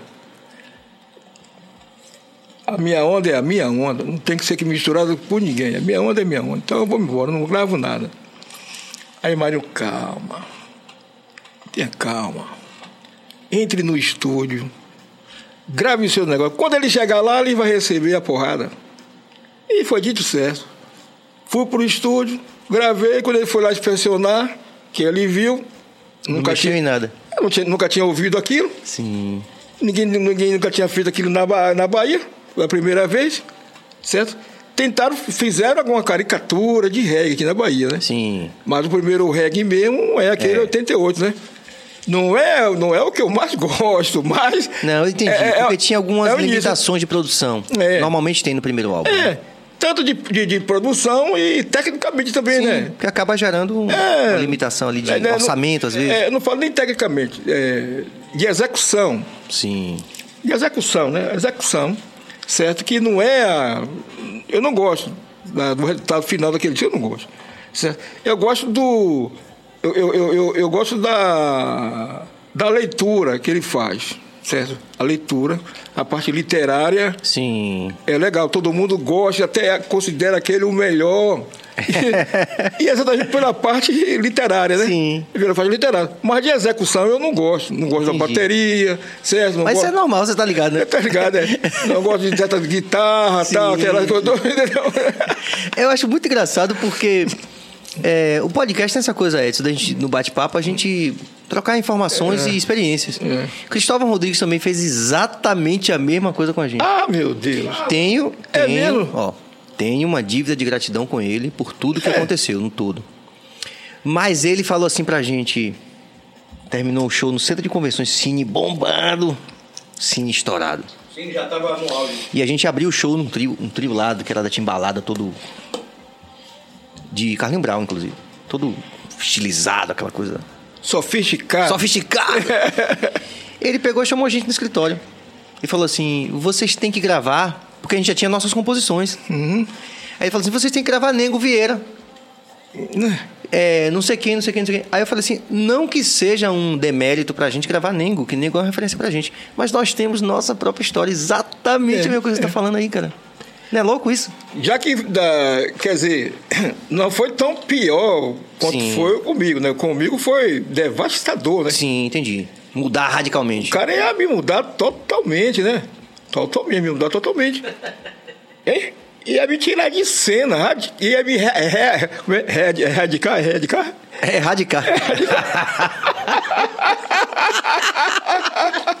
Eu também tenho gratidão a Cristóvão, porque Sim. foi através de Cristóvão que a coisa também rolou, né? Porque Cristóvão era o programador, era o Dom Cristóvão. Era o cara. Era o cara, era o Dom Cristóvão, era só tocava se ele quisesse tocar, É verdade, é não é verdade. verdade? Então, ele tem participação ativa nisso, decisiva nisso, porque ele, ele concordou com o Rangel. Ganharam dinheiro, eu não ganhei nada. Ah, tem que falar aqui no podcast do BaiaCast, tem exclusividade. Ganharam dinheiro. Rangel ganhou dinheiro. Não sei se ele deve ter ganho, né? Rangel ganhou um dinheiro. A cara foi lá comigo, lá no Rio, vendeu o tape. E o cara disse: toma aqui seu checão. O cara já falou aqui. Cheque? Jeremias? O cara disse: tome seu checão. De quanto, Edson? Acho que foi de 500 mil. Aí, calma. Não tinha como saber isso, Edson. E você ficou com quanto? É 30 mil. Oh, meu 30, Deus, fiquei é com 30 mil, não. Eu fiquei com um adiantamento Hum. da editora. De 30 mil, que é editei lá na imagem Hum, Publicity, aquela tá? velha onda, também passei por É, isso. Aquele hot, né? 30 mil, quer dizer, emprestado o dinheiro, é um dinheiro emprestado. Você tem que vender para poder pagar, Pagar, aquilo. é. Ninguém, tava- ninguém te fala isso na hora que você recebe. Você não. fala, pô, tô pegando 30 Pô, mil. pegando tipo, 30 mil. Mas se você não, se o seu disco não cobrir aquilo, você vai ficar devendo. Graças a Deus que o disco cobriu. Já, saiu, sucesso. já saiu com 40 mil cópias. Já saiu com 40 mil. Oi, já saiu com 40 mil, então esses 40 mil já, Cobriu aí o já cobriu. Você não fiquei devendo nada. E na proporção ele foi vendendo mais. Porque a gravadora in- investiu só no primeiro, viu? Foi só no primeiro. Contrato de três. Fiz o contrato de três discos. Sim. Gravamos três discos, mas o investimento só foi no primeiro. Porque a ideia, a ideia deles era me transformar na sequência. Que coisa, né? É. Quando for gravar o segundo disco, aí, fiquei, aí que entrou o Rangel. Como o Rangel era o produtor dos três discos, então eles mandaram para o Rangel as sugestões deles em relação ao próximo disco. Quais as mudanças que eles queriam fazer? É, e, e eram mudanças ridículas, né? Diga-se de passagem, né? O que é interessante você falar isso, porque Cristóvão chegou pra mim, fala, pra mim, pra Cardoso, que cantava comigo, e Guima e Aurelino, e falou assim. Que, quando a gente, ele falou, vocês têm que gravar Nengo e não sei o que, a gente falou assim, muito obrigado. A gente falou exatamente a mesma. É impressionante isso, cara. A gente aí foi embora. 15 dias, duas semanas depois, ele chamou a gente no escritório. Aí, e aí, Cristóvão, ele falou assim: Eu só queria saber se vocês tinham certeza mesmo do que vocês. Podem gravar. Aí Araqueto gravou, Metal Reggae. Foi aquele- tudo que a gente já sabe, né? Enfim. É só você que é mais E a- jovem, que você não acompanhou, vai procurar saber. E aquela, saber de Edson e Tudo. aquela largada do Adão é um pontapé forte, né? Foi, foi. Aquele negócio de. é, Como é que é? Pô, eu ia lá pro. Eu ia lá pro. Novo tempo. Novo tempo, rapaz. E já ouvia amassar o barro. É. Era um negócio da. Jeremias, você, você perdeu essa fase. Peguei essa Rapaz. peguei. Mas eu já peguei no áudio também. É, não. A gente já, rapaz, É. era um porão, História, lá é. em, desceu a É. escada, lá, embaixo, lá embaixo, rapaz. Mas era maravilhoso, amassei o barro com amor. É. Diga outra aí, Serginho. Adão Negro, né? Apartheid disfarçado todo dia também, né? Já Não, tinha. não, não. Tinha Bota Um. Botar uma, tinha uma outra que é. Tinha Bota na sua cabeça que é, é que Jeremias gosta. né? Bota na sua cabeça. Não, não era tempo, não, Serginho. Era, pô. Do primeiro álbum. É do primeiro? É. É, pô. Adão Negro também é do primeiro? Também, tudo isso aí. Feedback também. Preciso feedback. né? É do primeiro? Do primeiro, tudo do primeiro. Pô, mas que eu lembro mesmo que eu ia lá, era. É. Essa aí, É. essa aí. Pô, caramba. Porque, eu, porque eu, eu, sempre, eu sempre gostei, eu sempre gostei de, de descobrir coisas novas, pensamentos novos. Então era por isso que eu ia sempre lá no, no, no, no Pelourinho, descia lá para tomar aquele cravinho, aquela coisa toda. Eita, coisa boa. Porque estava surgindo ali um novo pensamento, um reggae. Um pensamento livre, que não estava não tava olhando para a Jamaica. Graças a Deus, vocês nunca olharam para a Jamaica para fazer sua história, não estiveram olhando para a Jamaica. É. Se olhou para a Jamaica, é para olhar a confecção do estilo. Como é que faz o estilo? O estilo é assim? Como é que a gente aplica a bateria, o contrabaixo, a guitarra? Então, esse, esse também foi o meu olhar. Primeiro eu tive um cara que me, me induziu, né? Eu tive o nego que me induziu, então o nego Sim. preparou tudo. E eu, como um bom aluno, eu ficava só vendo, observando. Mas aprendeu direito, né, Edson? Que é uma música que é. É interessante porque amanhã a gente vai receber o Duane. Uhum. Stephenson vai estar aqui com a gente. E quando a gente. Eles falam sobre a nossa música, eles falam isso. O reggae da Bahia, o reggae da Bahia. É, ele, ele reconhece isso? Reconhecem isso. E é mesmo. O reggae da Bahia é único. É. É único. Porque a gente não está preocupado em. em é, como eu dizer, Satisfazer a expectativa e de. repi- repetir. Copiar. é, Copiar. É. Você está preocupado em copiar, gente. A gente tem um. A gente tem um. A gente usa o, o veículo reggae e coloca nossas ideias. Propomos com a nossa música. Nós propomos coisas.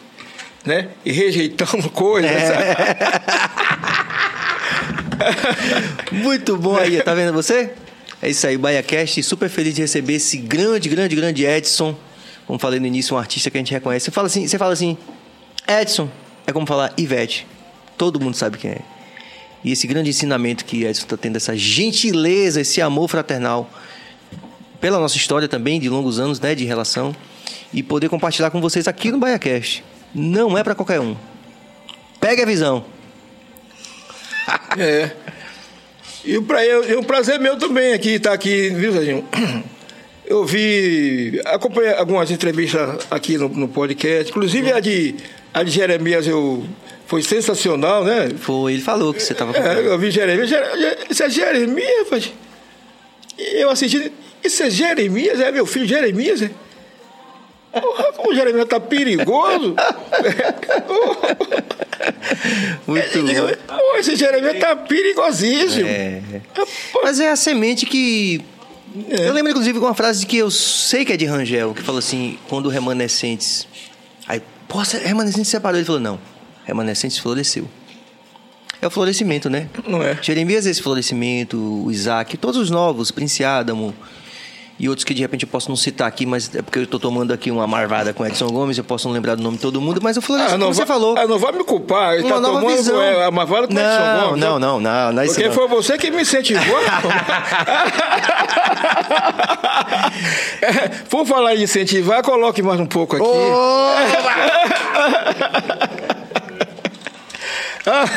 Existem coisas que não tem preço, gente? Podem ter certeza. Vamos que vamos. E ele hoje tá cowboy porque sábado ele vai cantar no Cidade do Reggae. Aí pronto.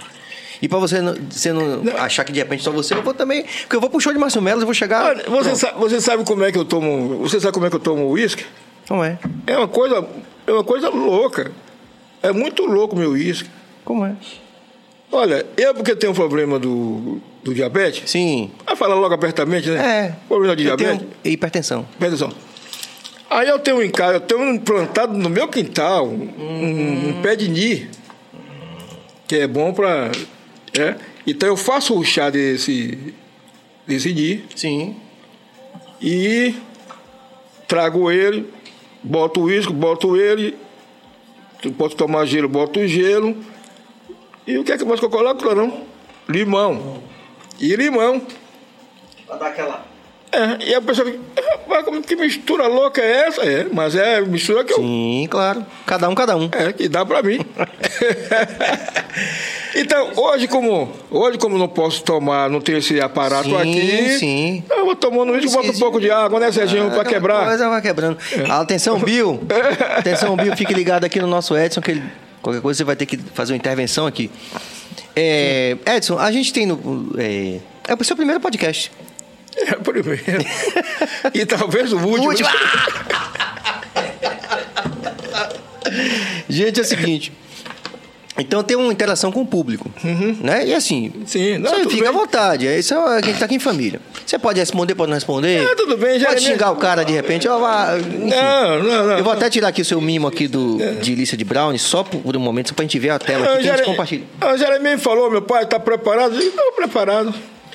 Então vamos a algumas interações aqui com o público do Bahia Cast. Vamos lá, rapaziada. Atenção, cabas.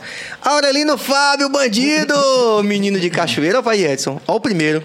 Aurelino, Cachoeiro? É, é o bandido. Do Paraguaçu? É. Batalha do Adão. Máximo respeito ao nosso rei do reggae. Manda abraço pra toda a família. abraço de toda a família Adão. Volta, por favor, Cabas. Cadê? É, e obrigado pelo carinho de sempre. Aí, Aurelino, um abraço, Irmandade.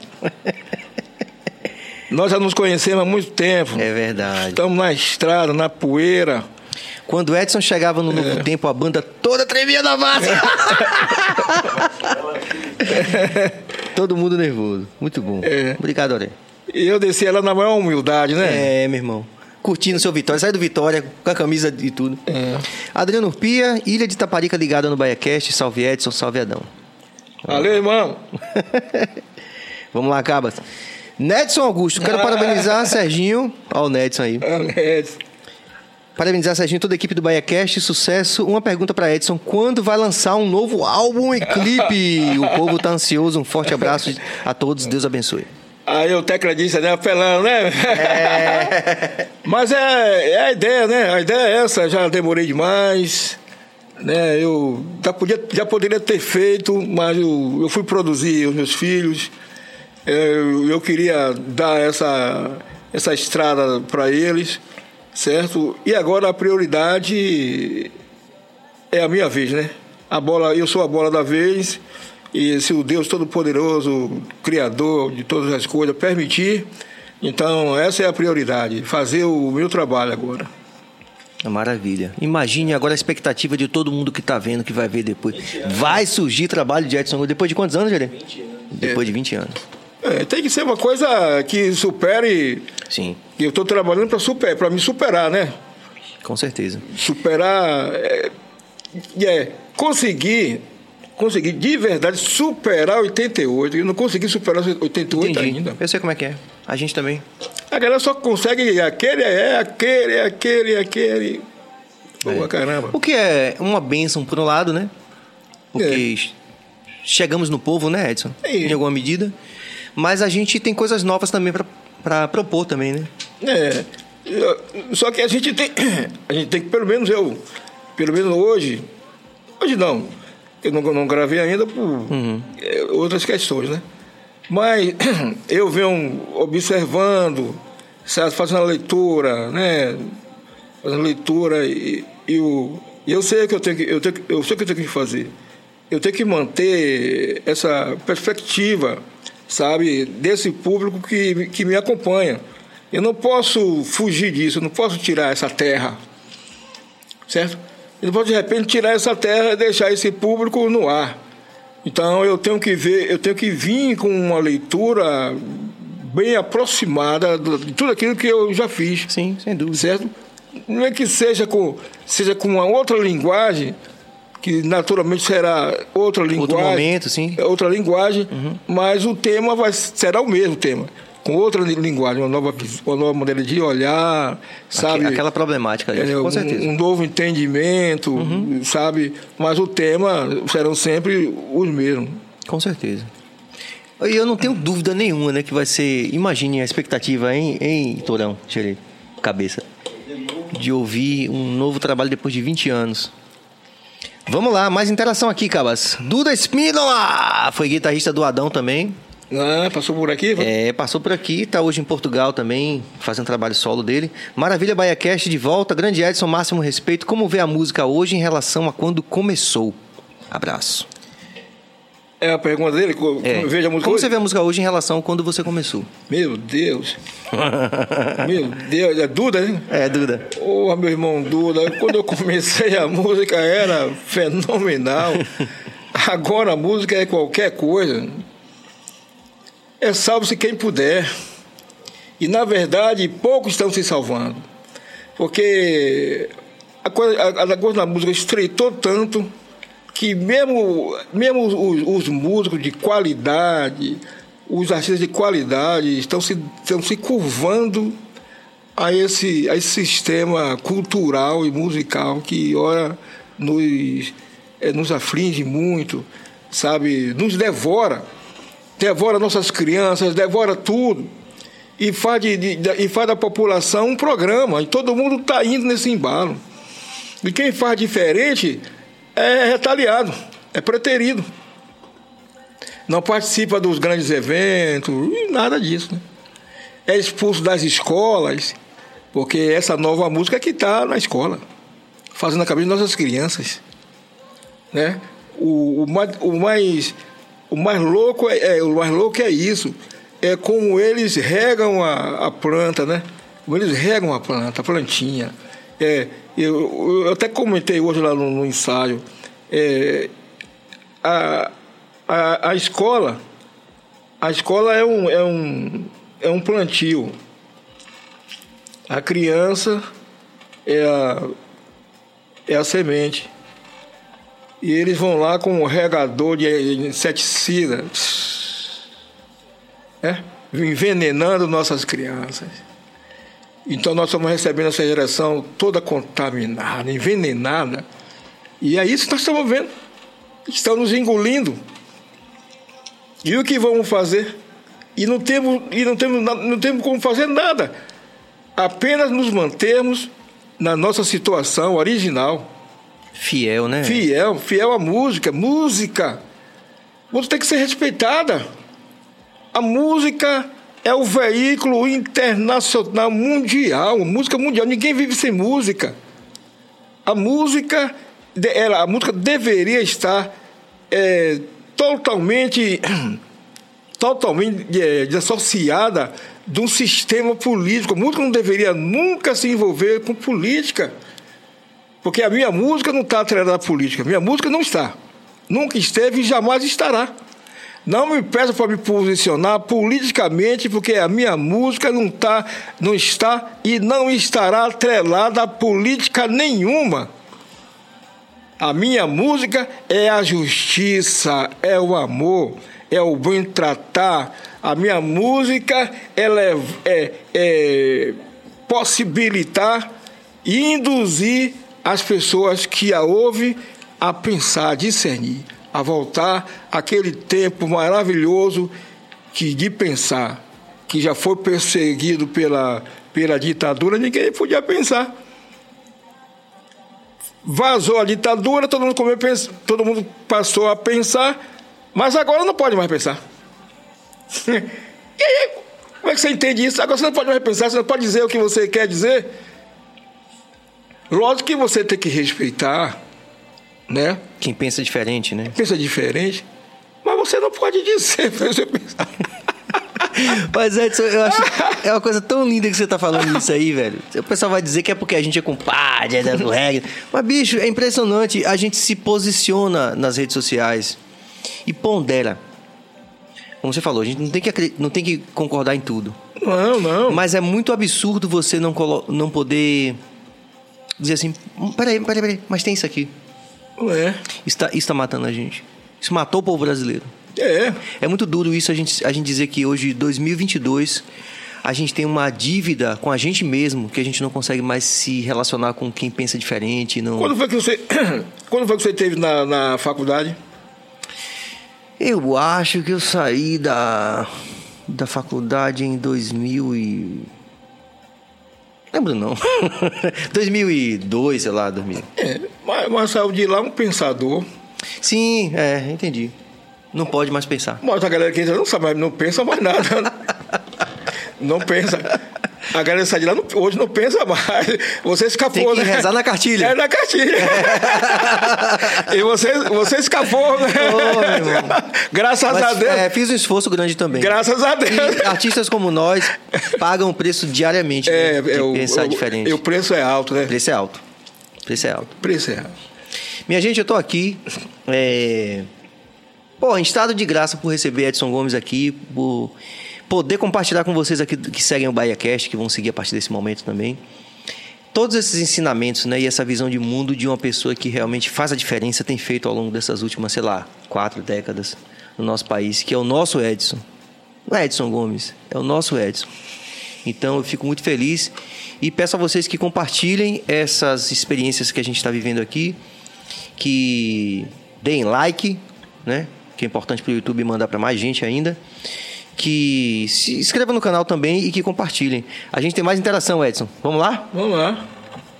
Tem muita cabeça. Tem muito. Ah! o desafio hoje vai ser a gente cumprir uma parte das.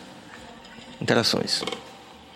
João Luiz Nunes Cavalcante, graças a meu bom Deus, existe Edson Gomes e Serginho na música baiana. Já pensou se não existissem essas duas figuras, iríamos viver de pagode aputanhado? O reggae, salve Edson e Serginho, muito obrigado. Valeu, João. Estamos firmes e fortes. Falei ele agora, Hein? aputanhado? É. Porra. É, é a indústria, né? É aquela coisa. É a indústria. Vamos lá, Cabas! José Helder, boa noite, Bahia Cast. Edson Gomes estará na Cidade do Reggae dia 15 do, de eh, janeiro, que é sábado agora. E se vai ter lançamento de música nova?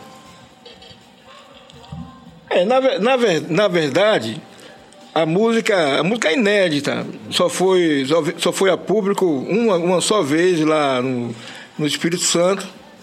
Certo? E nós vamos colocar ela no, no, no, é, no- no evento. No show vai cantar. Vou cantar essa música, que foi uma música que, que fez parte da trilha sonora do, do episódio é, do. Não, Jeremy? Na série Opaió. É o Paió, Ah, do Apaió, sim. De Que Helena, é- de Helena no instante. é, que é a série Mercado Branco. Sim. E é o nome da música, Mercado Branco. É legal isso. É.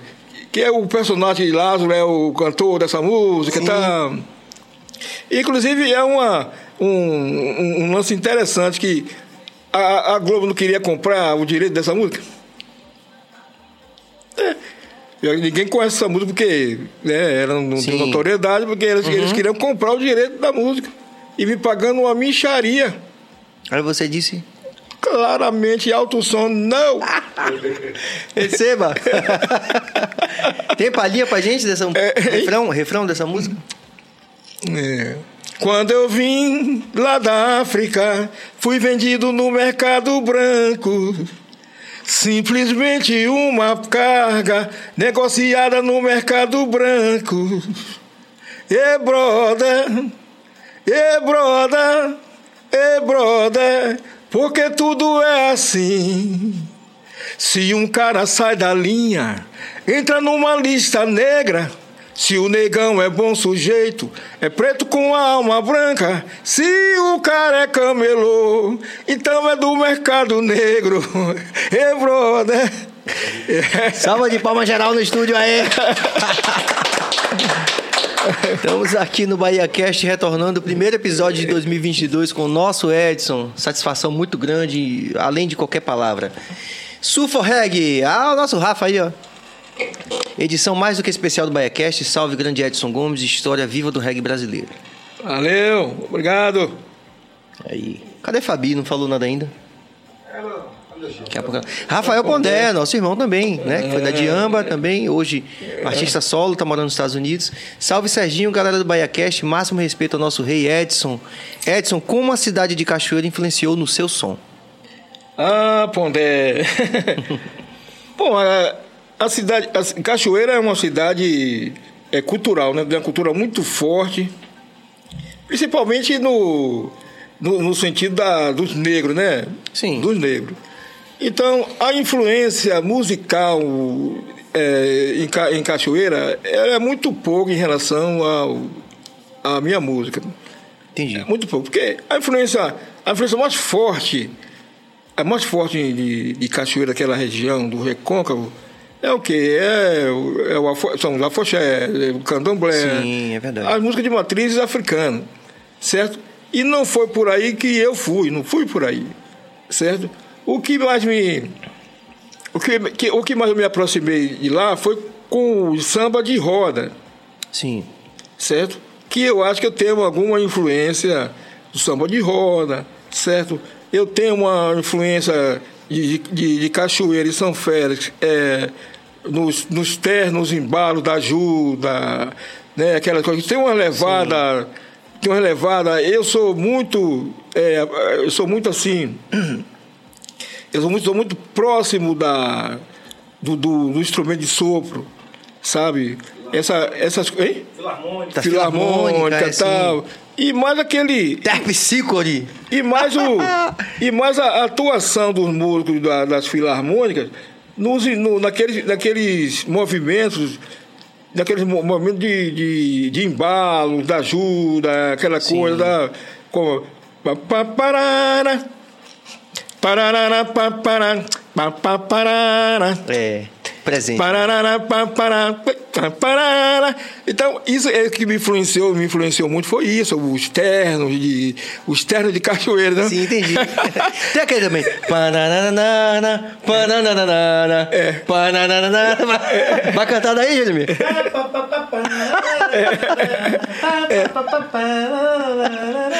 Então, a, a- a minha influência musical vem mais disso aí.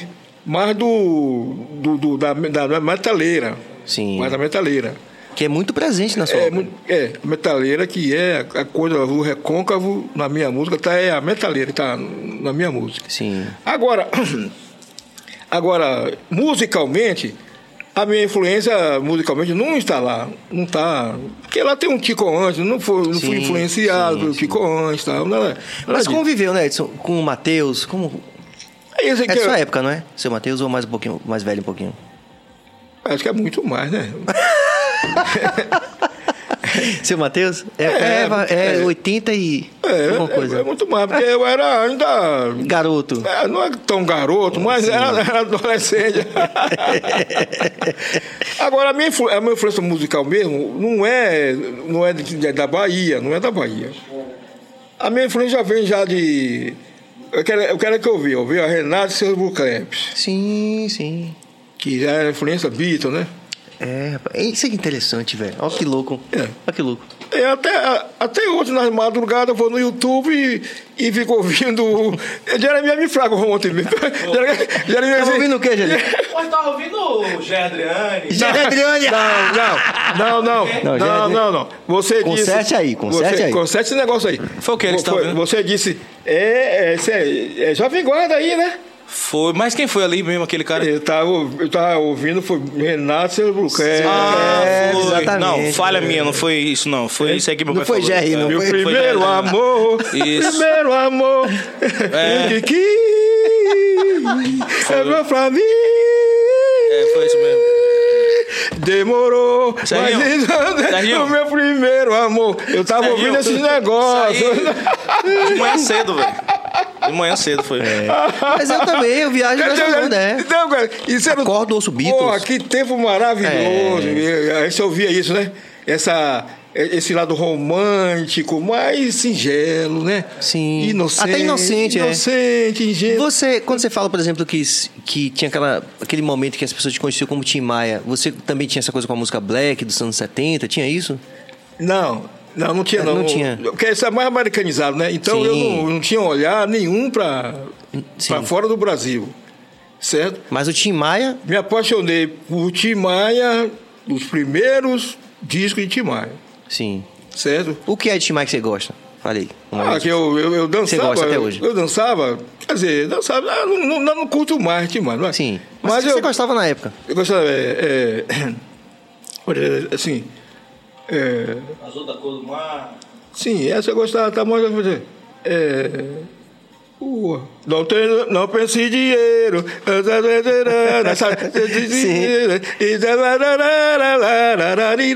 Aí eu dançava pra caramba. O cara tá, e o cara tá me sacaneando da boate. Por quê? Eu limpo,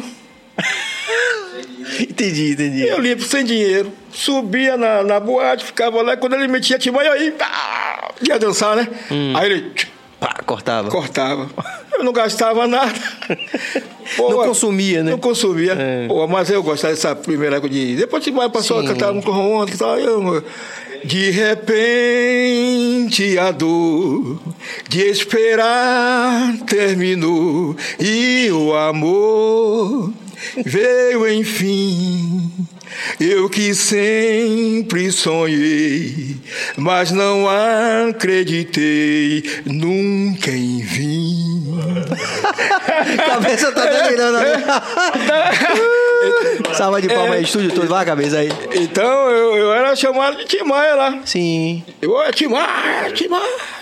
Quando jogava bola, era Mamaia. ma- Mamaia. Mamaia. Ah. Porque eu gostava de Timaya e cantava Timaya, entendeu? é primavera. Te, amo, é primavera, te amo, meu amor, trago essa rosa para te dá. Então, era isso que eu gostava, Tim Maia. Então, quem me influenciou no canto foi Tim Maia. Hum. Foi uma escola para mim que eu aprendi a cantar. Edson, é impressionante que até hoje a gente vê, por exemplo, aqui João Paulo à frente dos My Friends. Tá aqui. Hum. Teve aqui. João, Jo- João Paulo daí? Tá aqui, Ah, um menino talentosíssimo, um querido. Teve aqui no Biacast também. Era da Mosaia, junto com o Lute. Hum. E mais novos do que a gente. Mas assim, tendo essa referência presente de Tim Maia, de Jorge Benjó, isso é que, isso é, que é bonito, né? Que é verdadeiro. Né? Olha ele aí, ó, JP Castelhano. Edson tem uma discografia incrível, muito som, nossa maior referência. Alô, GP. Muito bom. JP, né? JP. Aí, Cabas, mais interação. Vamos lá! Será que a gente consegue? Flávio Regis também, nosso grande Flávio, importantíssimo Flávio. no reggae do nosso país. É. Edson, boa noite. Como você enxerga essa ligação da sua música com a militância dos sindicatos e trabalhadores? Cara, a minha, a minha música é uma, é uma música que, que pressiona e induz as pessoas a pensarem. Então, se qual- qualquer pessoa que queira ouvir minha música, é bem-vinda. Ouça a minha música, porque a música, a minha música é mensagem. É tudo que é lado, se é de esquerda, se é de direita, não importa. O importante é que essas pessoas escutem minhas músicas, sejam trabalhadores ou não trabalhadores. A minha música ela não tem, de, ela não tem definição e não tem censura. Põe a sua criança para ouvir minha música. E você vai ver que sua criança vai crescer mais feliz. Porque você vai induzir sua criança ao pensamento, ela vai pensar. E ela vai perguntar, ela vai, na- mas ela vai perguntar para você, meu pai, que meu filho me perguntou, homens lixo? E aí você vai ter que dizer para o seu filho o que é que a música está querendo se. Está querendo Sim, dizer, sim, né? sim. O que é homens lixo. Então, homens lixo são esses homens que estão nesse, nesse sistema político, que é lixo. Então a minha música não pode estar inserida nesse contexto. Não pode. Eu acho isso fantástico. Você me permita, do topo da nossa amizade de muitos anos, de uma relação de parceria de trabalho de muitos anos, dizer isso. Essa coisa do pensar. É... Eu citei várias vezes aqui o Mano Brown, que ele pegou e, né? Para mim, uma das grandes contribuições da carreira dele, ele- quando ele falou: Eu me recuso a acreditar que o cara da esquina tenha, se- tenha se transformado num monstro porque ele voltou num cara diferente do, do que eu votei. É. E aí eu percebo que pelo que você está falando é exatamente essa mesma coisa. A nossa música é anterior a essa discussão. Ah, com Não interessa se é esquerda ou se é direita. E isso é que é foda. E é que é foda a gente se posicionar e receber porrada, Edson, como você tem recebido a vida toda, e a gente também, e Mano Brau também, de ter a coragem de dizer determinadas coisas em determinados momentos. Né? Então as pessoas querem encaixotar o nosso pensamento em esquerda ou direita, por exemplo, e a gente tá falando isso há 30 anos, 40 anos. O Mano Brown falou isso e eu acho isso fantástico. Eu acho. E, e você, eu nunca comentei isso com você, inclusive. Não, não. E é impressionante que a gente percebe que existe uma ligação nessa coisa. Né? Então, além dessa questão de você fossilizar seu pensamento em torno de uma agenda política, necessariamente, ah, eu sou disso, eu sou daquilo, como você falou. Muito bem, falou muito bem. É, eu tenho, Pensar. É, eu, tenho um, pro- eu tenho um produtor, um colaborador. Não sei se você conhece Feliz Chicão, conhece Chicão? Sim, pô. clássico, Chicão. Chicão. Chicão, né? E Chicão, não sei se Chicão é direita, se é esquerda, não sei lá. Aí Chicão, Chicão liga pra mim. Porra, cara. Tem um político aqui usando sua música aqui, você não vai fazer nada, não. É o dia todo, todo dia. Eu digo, ô Chicão, porra, minha música é de mensagem, ele quer ouvir, quer usar, usa. Ele vai estar me fazendo só um favor. Não importa. Ele está dando o meu alimento para aquelas pessoas e aquelas pessoas vão pensar. Não importa. A minha música não tem bandeira, não, cara. Nunca teve. Não tô nem aí para sindicato, não tô aí para ninguém. Não tô aí para sindicato, não tô para ninguém, cara. Nunca estive com eles. Eles, eles sempre usam minha música, uso minha música. Eu fui alguma coisa, eu fui alguma vez protestar porque o sindicato dos bancários está usando minha música, porque o sindicato não sei o que está usando minha música. Ah, o cara, use. Use. Quer dizer, muito obrigado por você estar usando minha música. Agora só seus canalhas, que na hora das suas festas vocês não me contratam. Muito bom. Rapaz, usar no protesto porque não tem argumento. O argumento é eu. Usa o meu argumento. E às vezes querem se apropriar do meu argumento, dizer que meu, meu argumento é de Sim, de esquerda. esquerda, que de meu, direita, é, meu ou argumento de direita esquerda, até, de é. direita. Não, meu argumento não é de esquerda nem de direita, não. Meu argumento é o meu argumento. É. E porra, Edson, é tão legal, velho, você a gente receber você aqui, independente de quantas pessoas estejam vendo nesse momento ou que vão ver a qualquer tempo, né? Que a gente sofre a mesma coisa, bicho. Sabe? As pessoas querem lhe encaixotar. Não, É. lembra, não lembra que sua história tem qua- quatro décadas, três décadas, como é o nosso caso. 50. Sabe? Tô fazendo 50. Tô fazendo 50.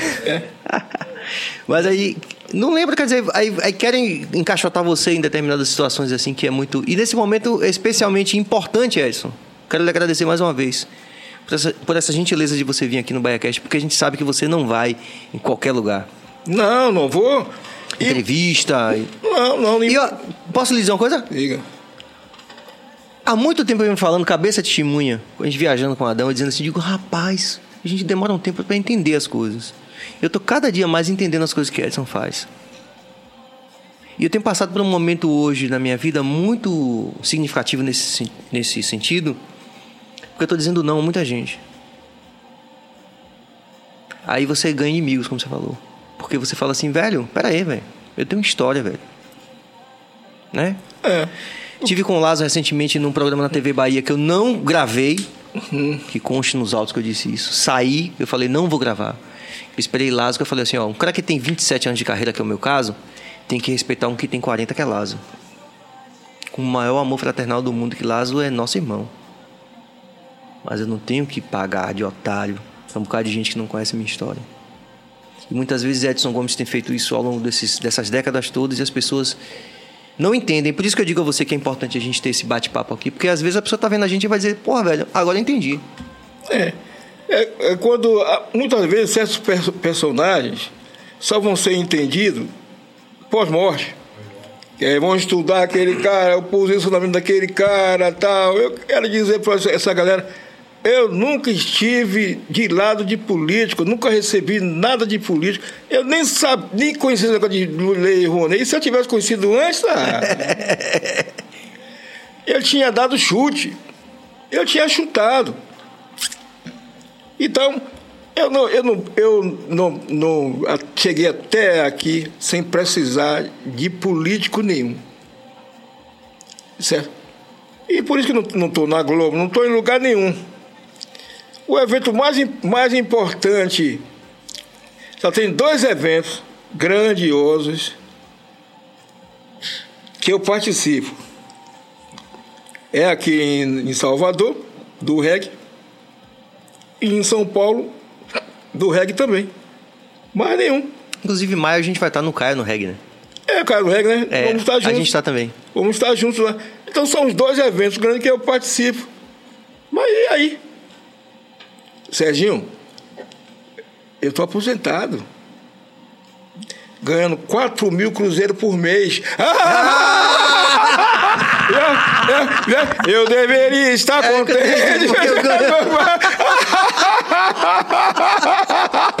Entendeu? Meu Deus! É, mas tipo, relax, tipo, É. foda-se o sistema. Tipo, Conhecer o meu. Não fui lá buscar a aposentadoria, vou buscar no outro mês. pra receber Deus te dobrado. abençoe, Deus te abençoe mais ainda. Esse é bonito, E verdadeiro. sem me curvar o sistema. Criando os meus filhos todos com a minha música, que sincera, sem me corromper. Porque eu creio em um Deus todo-poderoso, Criador, velho. Então tenho que continuar crendo. Não crer no homem. O homem não. O homem é fajuto. Não tem que crer no homem. Tem que respeitar, sim. Respeitar tudo.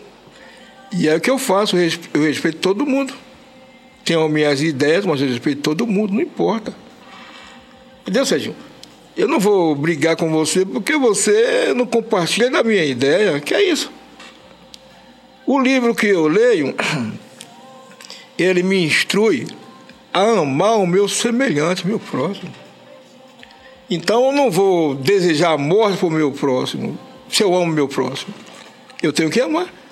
É difícil isso, mas Algumas vezes é difícil. é. não é difícil, né? Mas de tanto a gente ler, a gente vai aprender, né? Na verdade, de tanto ler isso, tem a ama teu próximo, ama, aqui na sua cabeça direto, vai, você tem que amar seu próximo. Você, um dia você vai acabar amando mesmo. ah, uh, Glória a Deus. glória a Deus. Vamos né? que vamos. Minha gente, eu simplesmente não tenho palavras, né, pra expressar essa gratidão por esse momento de amizade aqui, de curtição aqui, de, de bate-papo, de risada que a gente teve aqui com o nosso grande Edson. E em nome de toda, toda a nossa equipe, né? Toda a nossa equipe aqui, que é Walterson Cabeça na direção técnica, Jorge Bill. Aí já tocou até com a de tocha aí, velho, danado aí da guitarra. é mesmo? É, rapaz. É. Ele só é feio assim, mas é porque ele. É, Foi ele que você estava falando, gente? É. Foi ele que você estava falando? É, um grande irmão aí da vida também. É. Tocou no Adão, tocou na Diamba, tocou na Mosaia, é um grande guerreiro aí. É, surgiu uma conversa lá no ensaio hoje, foi? Sim. Ah, não, não, é outro. É outra? Ah, é outra, né? Ah. Esse é o original Bill. Então, Edson. Pô, foi- foi você que Diga. estava lá com o Rena, lá na, na borracharia? Não, não. Tocando guitarra? Não, né? Sim. Sim, aí é. Em nome dessa equipe aqui, meu irmão, agradecer. Já vai acabar? Você não vai pro show de Márcio Melo, não? Bora pro show de Márcio Melo. Não, não, não. não. Vamos, então vamos fazer o seguinte. É porque eu tô entendendo, aí você vai ver que é cuidado mesmo. Você vai, ver, que- você vai entender que é cuidado. Porque assim, você ensaiou ontem e hoje para o show de, de sábado, Sábado, que é o sábado. Cidade do Reggae. É, sábado. Aí eu tô com todo cuidado e digo, não, Edson, vai descansar. Mas vamos responder mais umas perguntinhas pra rapaziada, vamos? É, eu vou descansar amanhã, Serginho. Eita! Por isso, por isso que eu marquei Mas você entende que é um cuidado aqui. é, Obrigado por isso. Por esse cuidado. O velhinho, né? Fausto falou assim, eu já tô coroa. então os mais novos tem que cuidar, né? É. Eu marquei ensaio pra. Ontem foi. Falar em cuidado. Sim, Qua- Quarto, né? Hoje, Tá bom. hoje quinta, né? sim. Pra poder ter a sexta-feira ali pra descansar. Pronto. Agora, eu tô me sentindo em casa. Você não tinha falado isso. É, não falei. não tinha é, você também não perguntou. É verdade. Foi muita coisa. Calma. Bill. Pera aí, Bill. É. Porra, vai encher o copo, Bill? Aí que decide aí. Eita! Jefferson Mercedes, salve Edson. Qual o seu álbum você mais curte? Qual álbum de reggae você tem como referência? Abração.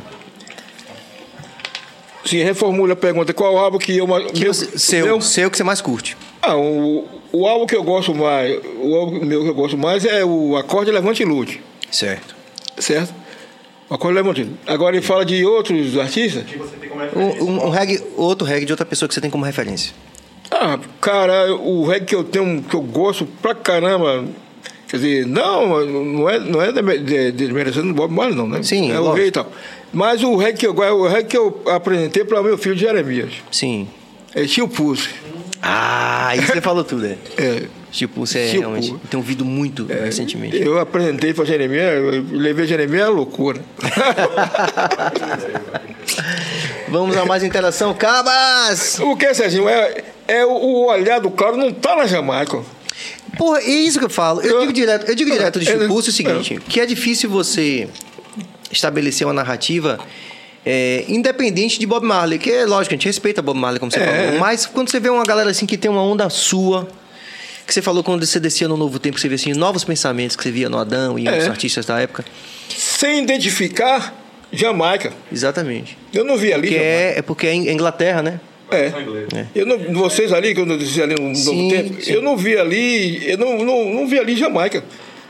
Eu tava vendo ali uma galera fazendo um som reggae, que eu identificava como reggae. Sim. Então eu gostava daquilo ali. Inclusive eu. Inclusive você, não sei se você sabe que eu levei uma, uma banda lá que eu tava querendo produzir, Sim. capturados. Sim, capturados Lembra? com o Ricardinho. Ricardo, Sim. pá, pá, pá, eu que tava produzindo aquela banda. Sim. Porque eu gosto de coisas novas, que não esteja olhando para Jamaica. Necessariamente é. Outra história. Porque o resto do Brasil, o pessoal Claro. fica É, na Jamaica, né? Eu sei o que você quer dizer. Às vezes fica querendo repetir uma Jamaica que não existe É, mais, não né? existe mais, é. E Você sabe que eu tive lá em Kingston em 2006. Você teve lá? Eu e o Caribé. Imagine que problema aí o Caribe, bicho.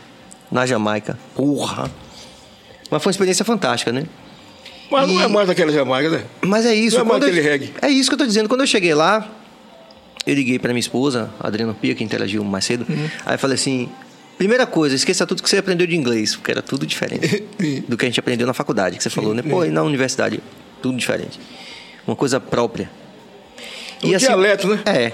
E a segunda coisa foi que é, a gente não ouvia Bob Marley na rádio, não ouvia Bob Marley. Já tava uma outra onda, quer dizer, quando você ouve os filhos de Bob, você já vê que os meninos já estão numa outra onda. É outra e é isso que tem que acontecer. É. Normal. É a evolução natural das coisas, né? Mas a gente vai mais interação aqui, não vai? E hoje a gente tá tão à vontade, tão família, que eu vou fazer uma coisa que eu só fiz uma vez aqui com os meninos do, da, do Quarteto Percussivo de Ivete. Jeremias, sente aqui que eu agora eu vou no banheiro. É, podcast tem isso. Venha, sente aqui, venha, venha. Venha. Bora, você vai fazer as perguntas pro seu pai aí. E, que viagem, né? que viagem. Olá, Jeremy. Boa, boa noite a todos. Jeremias Gomes no comando do podcast do BahiaCast nesse momento. Então, Dom Gomes, vamos mediar as perguntas. Surforreg, podemos esperar alguma participação especial no novo trabalho? Na gravação do DVD do Natirut, sentimos uma conexão e um respeito. O Gilberto Gil. O Gilberto Gil e Edson. Tá aí uma sugestão. Vai gravar alguma coisa com o Nath Roots e com o Gilberto Gil? Não. Não. Pronto. Nenhuma Então, participação. foi um não assim bem não e já foi. É. Próxima pergunta. Aqui o cara deu uma. É, GD e C Santana. Que honra assistir esse bate-papo gostoso. Sem dúvida, posso fechar os olhos e ouvir a trilha da minha vida na voz de vocês e Cine. Amo o som, a mensagem e a energia incrível que Que manda de que emana de vocês. GD e C Santana. Valeu, GD. Obrigado, man. Mais uma? Tem. Que fique claro que é minha estreia, assim, por alguns minutos, de apresentador de podcast, hein? No fundo eu tô vendo o Serginho dando risada aí. Dando- Eliseu Azevedo. Edson, o que você achou da roupagem que Elba Ramalho fez com a música Árvore e o filho de Cássia Eller também? Olha, eu, eu vi a de, de Elba Ramalho, curti pra caramba, gostei muito. Ficou bacana mesmo. Gostei muito da, da versão de, de Elba.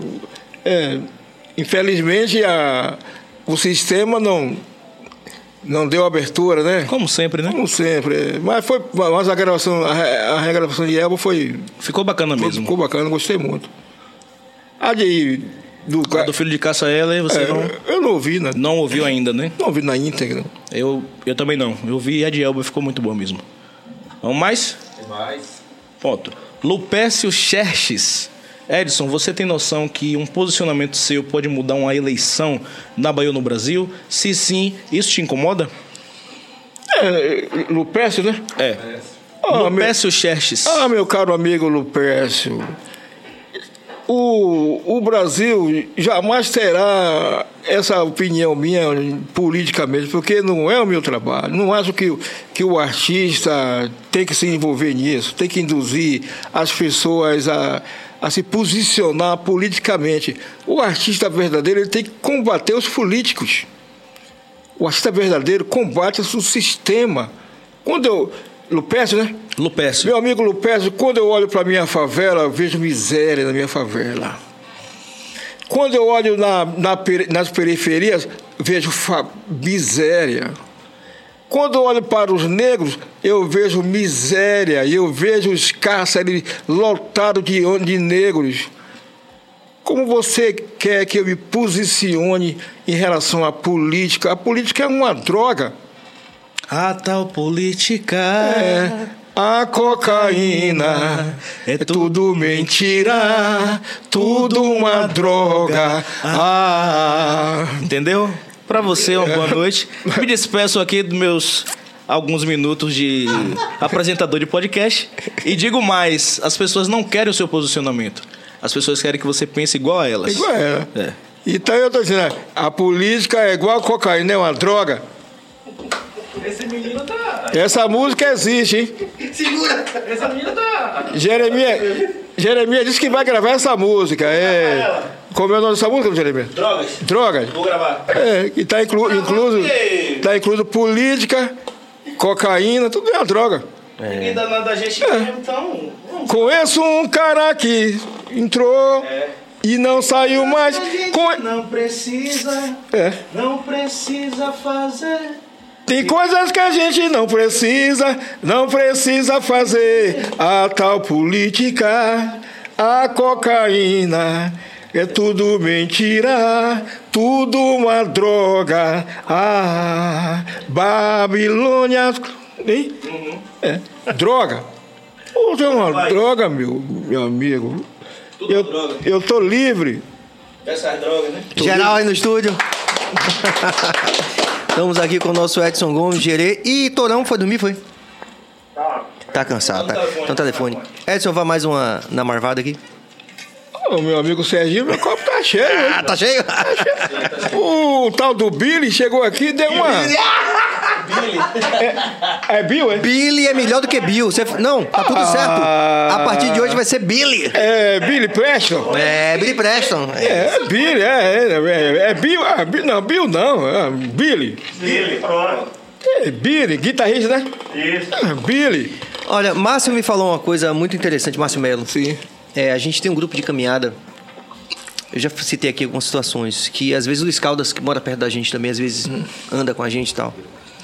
E Márcio falou uma coisa assim, Sérgio, uma coisa legal da, desse, dessa coisa da rede social é que você pode ir diretamente aquilo que a pessoa falou. Exemplo, tem a polêmica. Aí você fala assim, não, peraí, o que foi que o cara disse? Vamos lá no, sei lá, no Instagram do cara lá e saber o que o cara pensa. E hoje o que eu tô. Agora que eu tava ali vendo você, Jeremias, aqui, eu, eu tava vendo exatamente isso. Muitas pessoas supõem. Ah, mas porque Edson é isso? Ah, porque Serginho aquilo? Ah, porque é de Vox. Mas não existe nada, Edson, tão importante como a empatia da gente ouvir a pessoa falando por si. Essa possibilidade de você falar isso que você está falando aqui, que você acabou de falar, né? É, isso tira qualquer dúvida, porque a pessoa não vai ouvir o que alguém falou que Edson falou. É. Ó, clique lá no BaiaCast e você vai ver Edson falando sobre isso. Você pode concordar, pode discordar, mas você vai saber exatamente o que ele falou. Porque isso que a gente está vivendo é muito louco, cara. E vamos saber exatamente quem é Edson Gomes. Exatamente. É isso que é legal. Porque existem muitas narrativas na rede. As pessoas não sabem a minha história, a história de Edson Gomes. Aí pega pelo alto. Ah, eu, eu peguei na internet, isso, aquilo. Não sabe. E você pensar que eu, era, que eu tinha sido metalúrgico. Eu fui peão de três, que metalúrgico. Eu, não, eu fui metalúrgico, né? É, Era um você- serviço parecido. É, eu, você falei, foi eu achava que você tinha sido. também. Agora você foi de faculdade, eu não tinha de faculdade.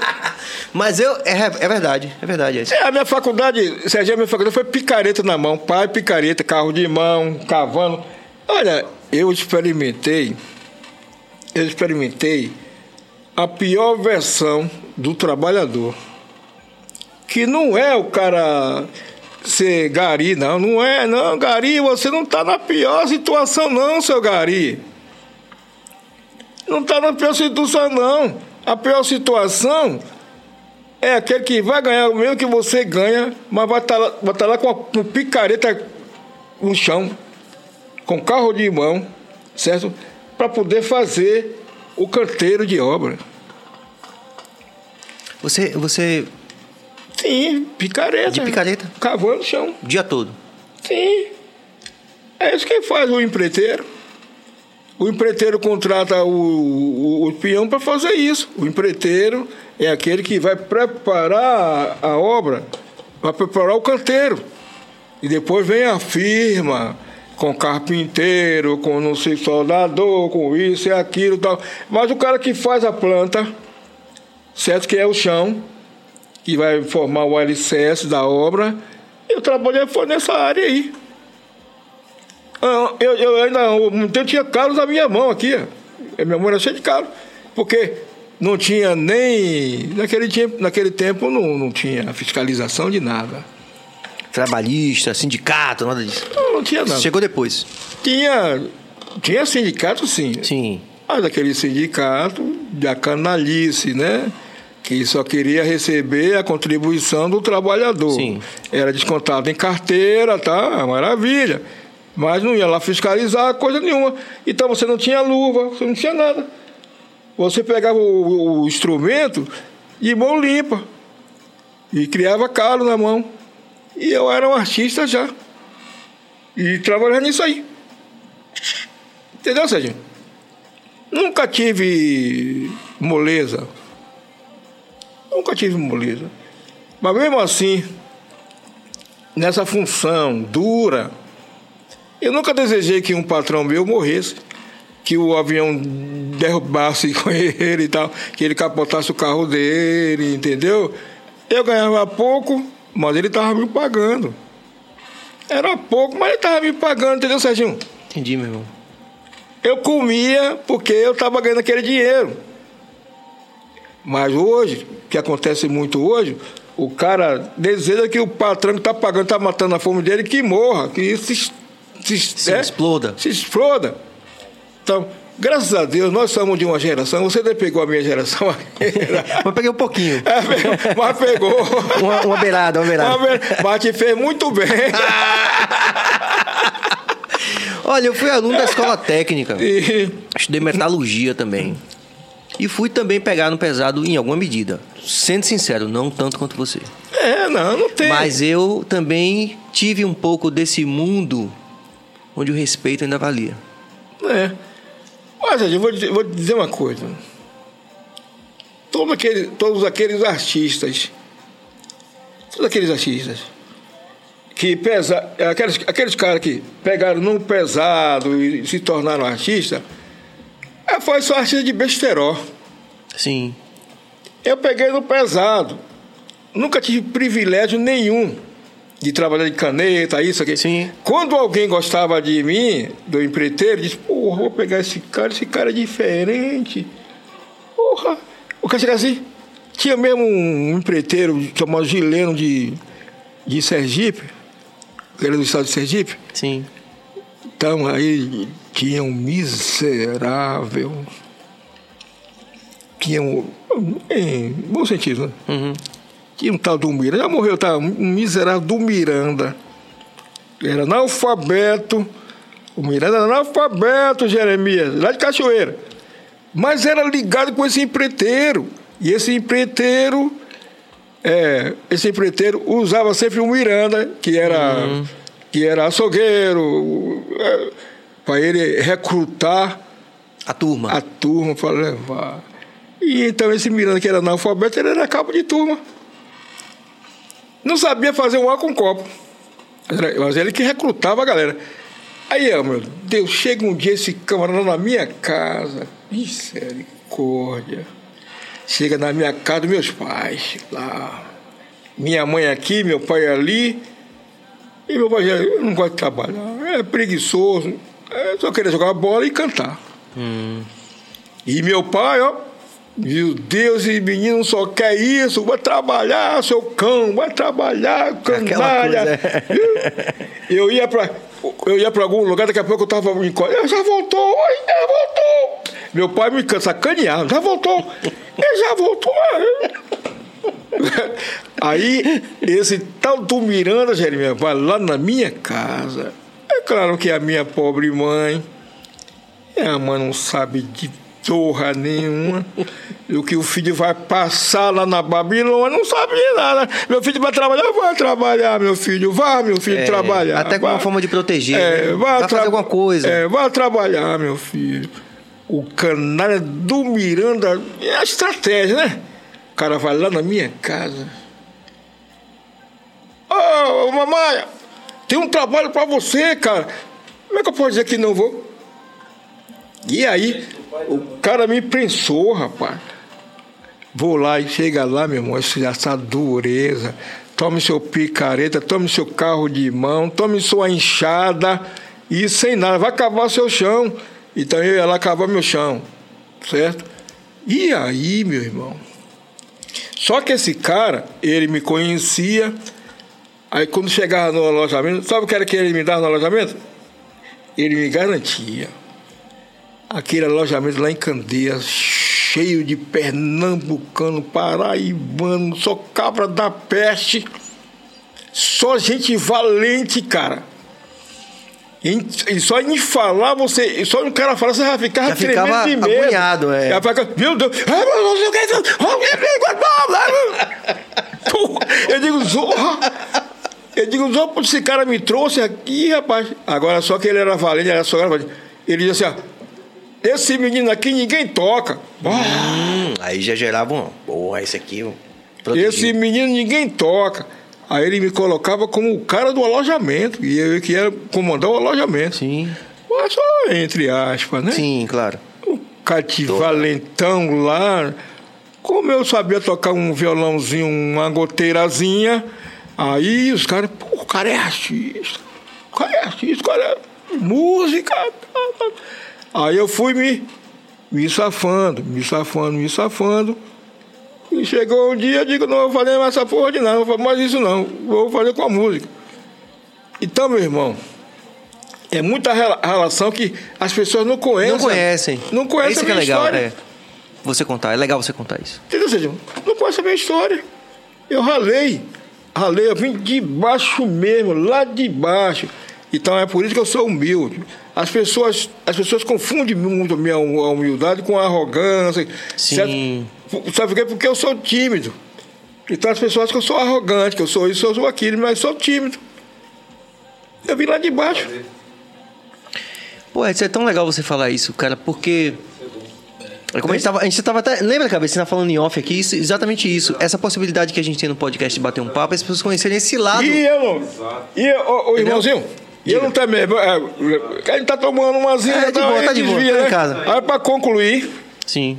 pra concluir, é por isso que a, a minha música permanece até hoje, porque é, é verdadeira, não foi nada plantado. É eu quero dizer pra você, muitos de, de- muitos dos artistas vieram também de baixo, Sim. mas sumiram. Sumiram. Porque foram induzidos a fazer determinado tipo de coisa. Entendeu, Sérgio? E nós não. Você já veio de uma outra estrutura edu- educacional superior à minha, mas você conseguiu manter uma raiz. É isso que eu vou fazer, é isso que eu quero fazer, e é- e é nisso que eu vou continuar. Assim mesmo fui eu até hoje. Até morrer vai ser assim. Não tem como mudar, Serginho. Não importa a pressão, não importa a pressão, não importa. É isso que vai ser. Não importa que alguém diga, ah, ele é hipócrita, ele é isso, ele é aquilo. Vai ser isso. Então, a minha hipocrisia vai ser eterna. Muito bom. Meu irmão, que, que felicidade, velho. Pô, muito bom, né, gente? Que não tem dinheiro que pague isso, velho. Muito louco. Tony mandou um abraço aí pra vocês. Tony, cadê Tony? Tony, Tony, Tony, guitarrista. Tony, Toninho? Tony, guitarrista? Toninho? Cadê? Ah, Tony Oliveira, Toninho. Legal, massa. Abraço, Serginho.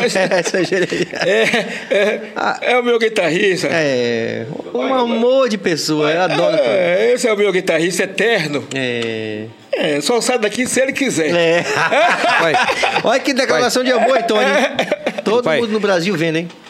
Seria bom você falar aquela história do, do, do Novo Testamento.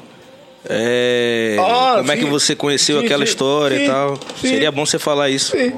É, se Serginho me perguntar sobre isso, né? Fica à vontade, meu irmão. A gente tá em família aqui, pô. Aí você. Aí você tem que eh, cutucar Serginho pra ele poder entrar nessa. Conte aí essa história aí, Como, é conte que vou, como é que eu vou dizer assim, Serginho? eu-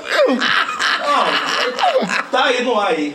É, Conte eu- aí, conte aí. Eu vou dizer, Serginho, você sabe por que isso? Não, vou dizer. eu Peraí. Serginho que tem que me induzir. Diga aí, ó, essa, conta história dele. Que história? Que história? Do Te- Novo Testamento. É, por, é, é, é assim? é? A história do Novo Testamento? Não, ele falou aí que tem uma história, não tem como eu falei? A história do Novo Testamento? Não, Assim? uma história do Novo Testamento. Então, Não, não precisa falar que fala. É, fica à vontade. Fica à vontade. eu, eu quero falar, mas a pergunta não tá. Pergunte aí, Jeremias. Atenção, pela segunda vez na noite, Jeremias, entrevistador do Bahia Cast. Manda essa direção. Não é isso, assim, é porque ele, Assim, ele, fazer. Seu Edson, por favor, conte aquela história de. ele foi da fábrica de papel, ele, ele trabalhou como peão, como ele está falando aí. Lá atrás, no início da entrevista, né? é, é, ele foi peão, ele de- descarregou o caminhão.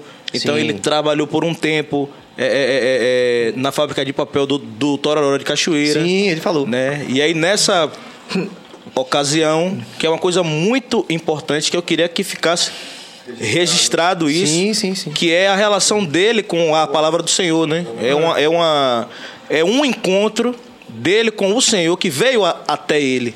Não foi ninguém que chegou para ele e falou para ele, deu a Bíblia a ele. Foi algo que chegou Sim. até ele e que através disso toda a família conheceu a, a palavra Sim, através isso é dele. Aí. Ele foi um grande Fala aí. portador da, da palavra para toda a família. E isso é uma coisa que eu queria que ficasse registrado. É, Importante isso aí. aí, Serginho. Como você é o, o perguntador. você é o perguntador, né? Sim, meu irmão. Então eu vou, Humildemente, humildemente. é. é, então eu vou, eu vou orientar o perguntador. É, eu vou orientar o perguntador. Fica à vontade, mano. É, como ele deve perguntar, por que ele deve ficar no ar? Fica no ar. Então, por exemplo, você poderia perguntar, é, Sim. você é religioso? Você Como- é religioso? Não. Aí você pergunta, como é que você. Como você, é, você fala em Deus? Tá? Você, Como é que você fala cristão? em Deus? Qual é Você a sua fala história? Qual Qual, a é o sua seu história? relacion- relacionamento com Deus? Como é que é a sua relação com Deus? Agora. Agora sim. Agora. Agora sim. Ele fez a pergunta certa. Agora sim. Qual é a minha relação com Deus, né? Como é essa relação? É. E aí, Serginho, como eu falei para você anteriormente, que eu. A minha última ocupação remunerada foi em 83, numa fábrica de celulose, que eu era peão lá, Sim. certo? Eu carregava caminhão, descarregava caminhão. Eu 39 anos, vai fazer 40 anos agora. é, eu, próximo ano. é, eu entrava, tinha horário de entrar e não tinha horário de sair. O horário era comercial, saía às 17 horas, certo? Sim. Mas na, na, na real, esse horário não funcionava, era por acaso. Porque várias e muitas vezes dava, apitava, "Fim, de expediente. Mas ainda tava. Não, a fábrica vai troca, troca de turno, né? Sim. É a troca de turno. Troca de turno. Então, aí a gente ia para o banheiro, tomar banho, se arrumar para ir embora. Aí o infeliz do carregado chegava num banheiro. Turma, chegou um caminhão aí. Ninguém sai. Volta para carregar tudo. E na verdade, a gente só era liberado depois que carregava tudo. Era meia-noite. Para no outro dia voltar às sete horas da manhã estar lá no batente. E era assim, o meu trabalho era esse. Aí, irmão, o que aconteceu? Como foi o meu relacionamento com Deus? Como eu era, eu era faz tudo lá, né? Fazia tudo. Tá? E, o carregar, e o carregamento do caminhão era ru- rudimentar, era na mão grande. Depois eles conseguiram lá um guindaste que a gente subia aquela bobina enorme. Sim. Bobina enorme. Conheço bem isso. Conhece isso? Conheço. Ah, Aí, mas antes era tudo na mão. Na mão. Na mão. Eita. Quantos caras pra, pra segurar uma bobina daquela? Era muita gente, né? Porque a bobina com quase 500 quilos, não sei Sim, quantos quilos. sim. Aí se botar aquilo, a, a empilhar aquilo, no, arrumar aquilo no caminhão, numa carreta. Aí, irmão, foi um belo dia. Eu estava num setor de reciclagem, certo? Que era o depósito de, de, do reciclagem. Sabe que o pessoal que vende papelão, tal, tudo, vai tudo para essa, Sim. essa né, onda ali, né? Então eu tava lá arrumando um depósito e tal.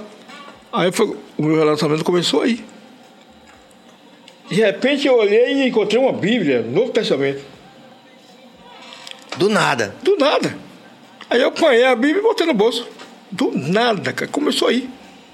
Levei para casa. Eu morava num, num quartinho. Era eu, a mulher, a filha. Dormíamos na mesma cama. O fogão era no mesmo compartimento. Sim. Tudo ali, não ali. Então, hoje eu sou o melhor dormidor do mundo. Não tem dormidor no mundo melhor do que eu. Porque eu dormia com a mulher grávida no mesmo, uma cama de solteiro. E depois que a menina nasceu, dormia na mesma cama de solteiro, eu e a mulher. E nós nunca machucou a mulher. Hoje eu durmo numa cama de casal. Sim. Aquele espaço todo. E no meu lado, eu não navego na cama, eu durmo num lado. Acostumado. Acostumado. Se tiver mulher, não tem problema. Não caio da cama, nem não. Não, caio, não, caio, não tem, não caio da cama. E eu não caio da cama. Eu durmo naquele espaço ali, viro, vá pra A lá. vida toda? A vida toda. E não caio da cama. E não me incomoda a mulher que estiver dormindo comigo. Porque eu dormi com uma mulher e uma filha. Ali. Treinamento foi. É. Então eu encontrei essa Bíblia, levei para casa, comecei a ler, comecei a gostar da leitura e foi assim que que aconteceu. Comecei a gostar. Então foi Deus que quis que eu encontrasse a palavra dele. 83. Então, minha relação com Deus começa em 83. Então, a partir daí, irmão, que eu ouvi essa, eu comecei a ler essa palavra, eu vou dizer para você que vo- você iria hipócrita dizer para você que entendi tudo. Leva Então, um tempo, né, Edson? Claro. Eu só vou dizer para você que eu gostei. é, é- é a única coisa que eu vou dizer para eu gostei da leitura. Gostei da leitura, certo? Gostei tanto que eu quis comprar uma Bíblia grande. Foi- um desastre para mim, foi comprar uma, uma Bíblia grande. Por quê? Porque a verdade está ali, naquela pequena.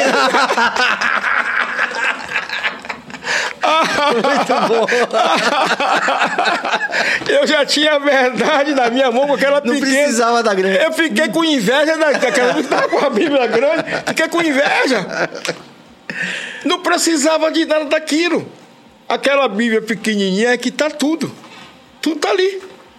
Então eu levei muito tempo para entender isso. E graças a Deus eu consegui entender, certo? Plenamente. E você, e você vê, você vê, eu, dois anos, dois anos então, sem, sem trabalhar, sem dar um prego, sem dar um prego nenhum, eu abasteci toda a família. Sem trabalhar, sem dar um prego. Deus é maravilhoso. Sempre. Deus é maravilhoso. Sempre. E ele foi fiel comigo, cara. Muito fiel comigo. Zezinho, eu não precisei vender instrumento. Eu quero ter um instrumento né, na minha tem instrumento, tem um teclado, tá? Sim. Os teclados são todos meus. Eu não precisei vender nada. Não vendi nada. Certo? E venho sustentando toda a minha família, enterrando os membros da família com a minha música. E estando parado. Deus é maravilhoso, Serginho. Viu essa rede, esses digitais todos aí? Entendeu?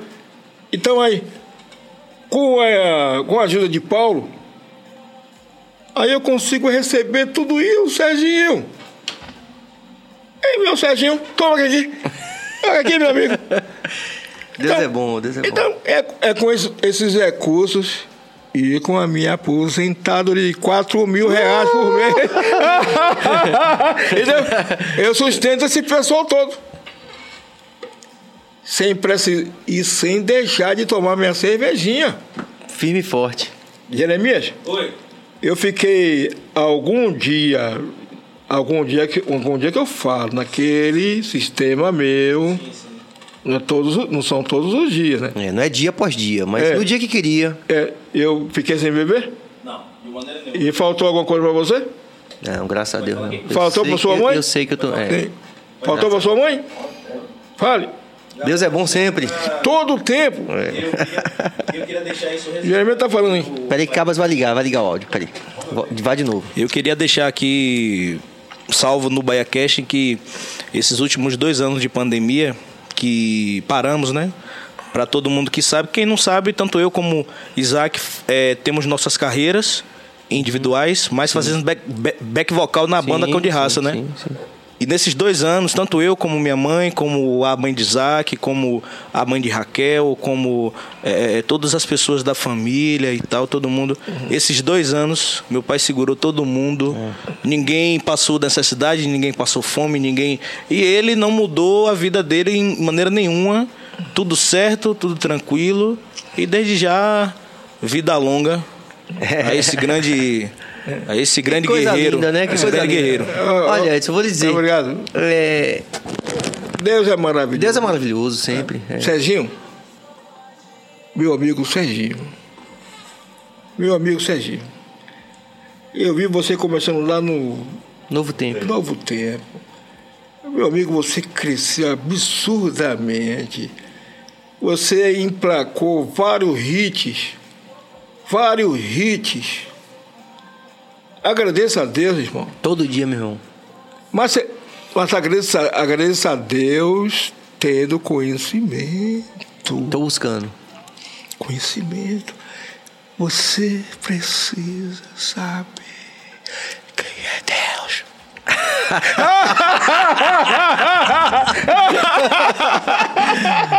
Minha gente, a gratidão total aqui. Posso falar em nome de toda a equipe aqui, Cabas, Bill, por esse momento maravilhoso aqui que a gente está compartilhando.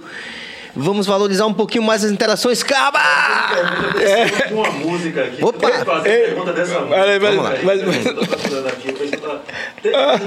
Ela faz parte do, prode- do projeto, parte da ideia. Ninguém conhece a música, né?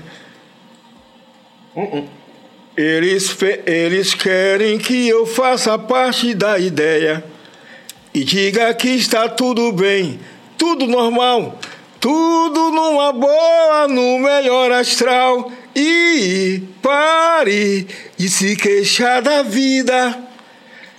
É, pa- é, pare de se queixar. da- Deixe de ser resistência.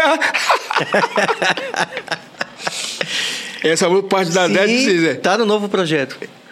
É, porque pessoas estão Sim. É, Firme e forte ali. é, querendo, né? Que eu coloque essa música.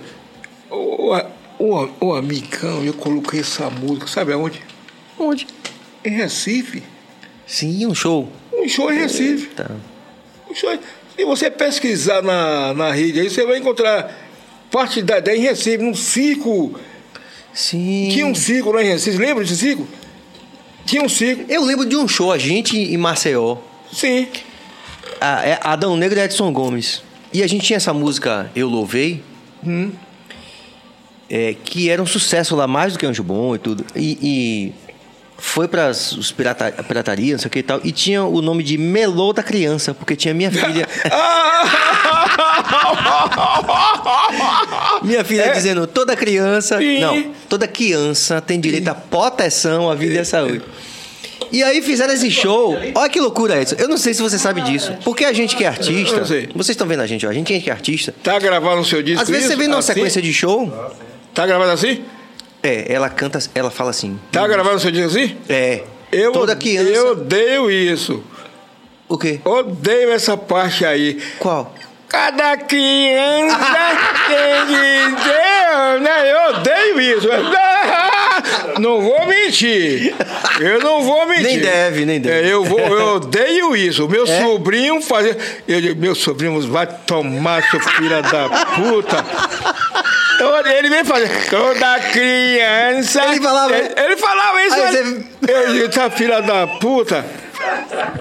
Eu, eu, Serginho, me desculpa, eu Não odeio. condição. Ô, meu irmão, você tá É, eu- certo, pode eu, falar a verdade. Eu odeio isso. Toda Você sabe que uma coisa que eu achei massa quando a gente falou pelo WhatsApp? Sim, sim, você sim. falou assim, eu falei, Edson, faz um vídeo. Aí você falou, eu odeio esse negócio de vídeo, eu não vou fazer essa porra.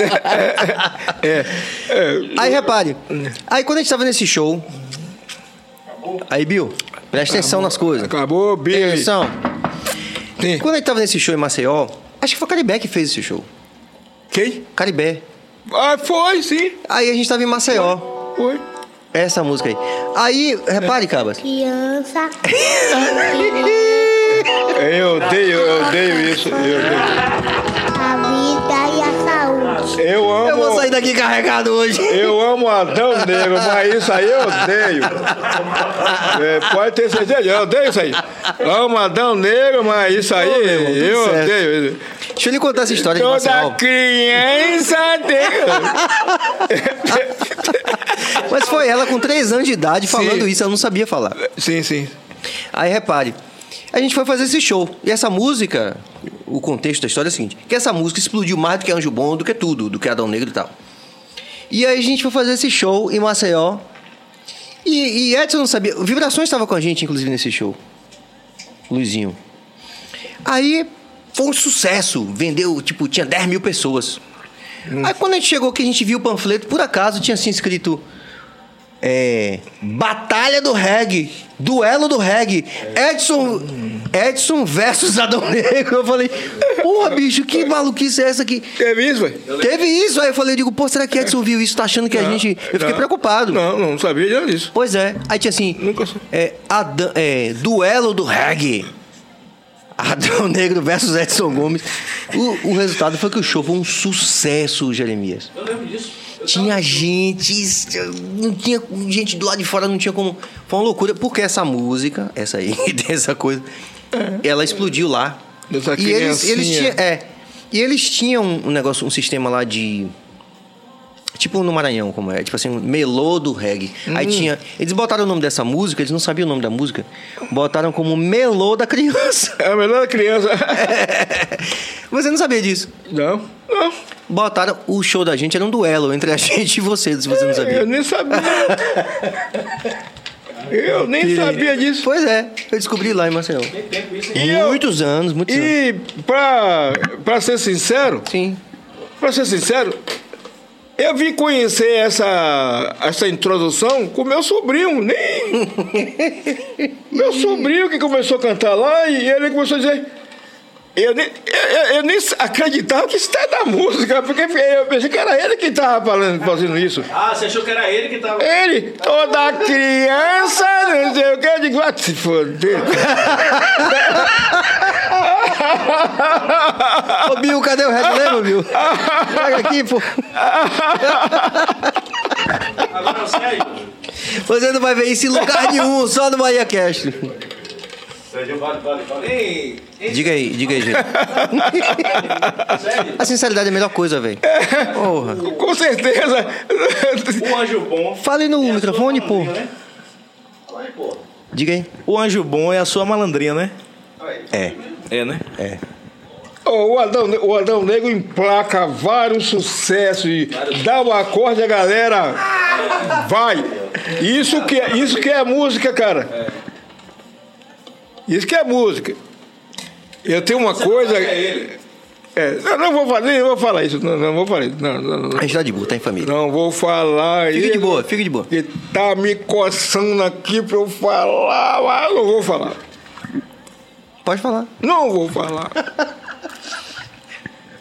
Nem adianta você. Nem adianta. Então tudo bem. Ah, Não vai falar. Vamos, vamos pular. Vamos pular. Vamos à interação, cabas! Vem, vem. Pergunta. Porra, gosta desse cara, Jeremias. Não Ele tá careca agora, ele tá careca. rapaz, porque deu piolho aí. Eu... É piolho? Fi- Me Ah, filma aí, cabeça. mu- Muda aí a câmera aí. ah, ah, Eu, aí eu tô. Eu resolvi. não, é porque, não é porque você é egípcio, não. É careca mesmo. Tô ficando careca mesmo. É careca mesmo. Vamos à interação, cabas! Marco Aurélio, o último imperador. Edson, como é o seu método para compor? Salve vida longa, o maior do Brasil. Ah, Marco Aurélio. Ah, o meu método, o meu método para compor é um, é um método que influenciei agora, inclusive influenciei Nego Vieira a compor da maneira que eu, que eu componho. Eu, primeiramente, eu faço a, a- a melodia. A letra vem depois. E aquela história, eu uso o, o inglês. Mentira, sério? É, eu uso o inglês. Como assim? Explica aí. Na na na na na, Ah, tá sim. como a isso que é louco, Djavan fala a mesma coisa, né? É muito louco. Eu uso o inglês, aquele inglês, né? Entendi, entendi. Vou fazendo a melodia, melodia. é, daqui a pouco vai sair na letra. Aí vem a letra. Aí vem a letra. É assim que eu componho. É, raramente eu faço música por encomenda. Qual foi que você fez por encomenda? Mercado Branco, Sim. foi por encomenda. A mulher mandou pra mim o. Como é que chama? O personagem? O personagem, né? É, mandou pra mim o que ela queria do personagem. Sim, sim. Era Mercado Branco, certo? É uma, não, eu não lembro mais o nome dela, mas era Guaiana. Sim. Tava no cast dessa, dessa produção aí, né? do- Sim, entendi. Então ela lembrou de mim, é. Lembrou de mim. Então vamos ver se o Edson Gomes é esse Edson Gomes mesmo. Aí mandou pra mim fazer, desenvolver esse personagem. Aí eu escrevi. E recebi de volta porque eu, colo eu coloquei, eu usei um, um termo que não, não, não se casava com o. Com, com eles queriam. né? O personagem, o nome do personagem é Rock, Certo. certo? Aí, e brother, e brother, eu mandei a primeira, e Rock, e, ro, e Rock, certo? Aí voltou, não, o personagem é Rock, certo? Aí voltou, né? Aí, ah, eu saquei a viagem. Aí eu falei, e brother, e brother, eu disse, e brother, e brother, porque tudo é assim. Então, no, no seriado, isso foi um. Sim, sim. E é interessante isso, Edson, porque eu sou ruim de parceria, você sabe. Eu não sei, não. Eu sou ruim de parceria. É? Eu tenho uma música com Tennyson Del Rey, uma com umas duas com Peu Del Rey, que é o filho dele, e uma com o João, que é outro filho dele, e o Márcio Melo. Muitos anos de parceria. Não tem uma música. Não tem? Não. Eu sou ruim de parceria. Eu tenho que exercitar a parceria. Sou muito ruim.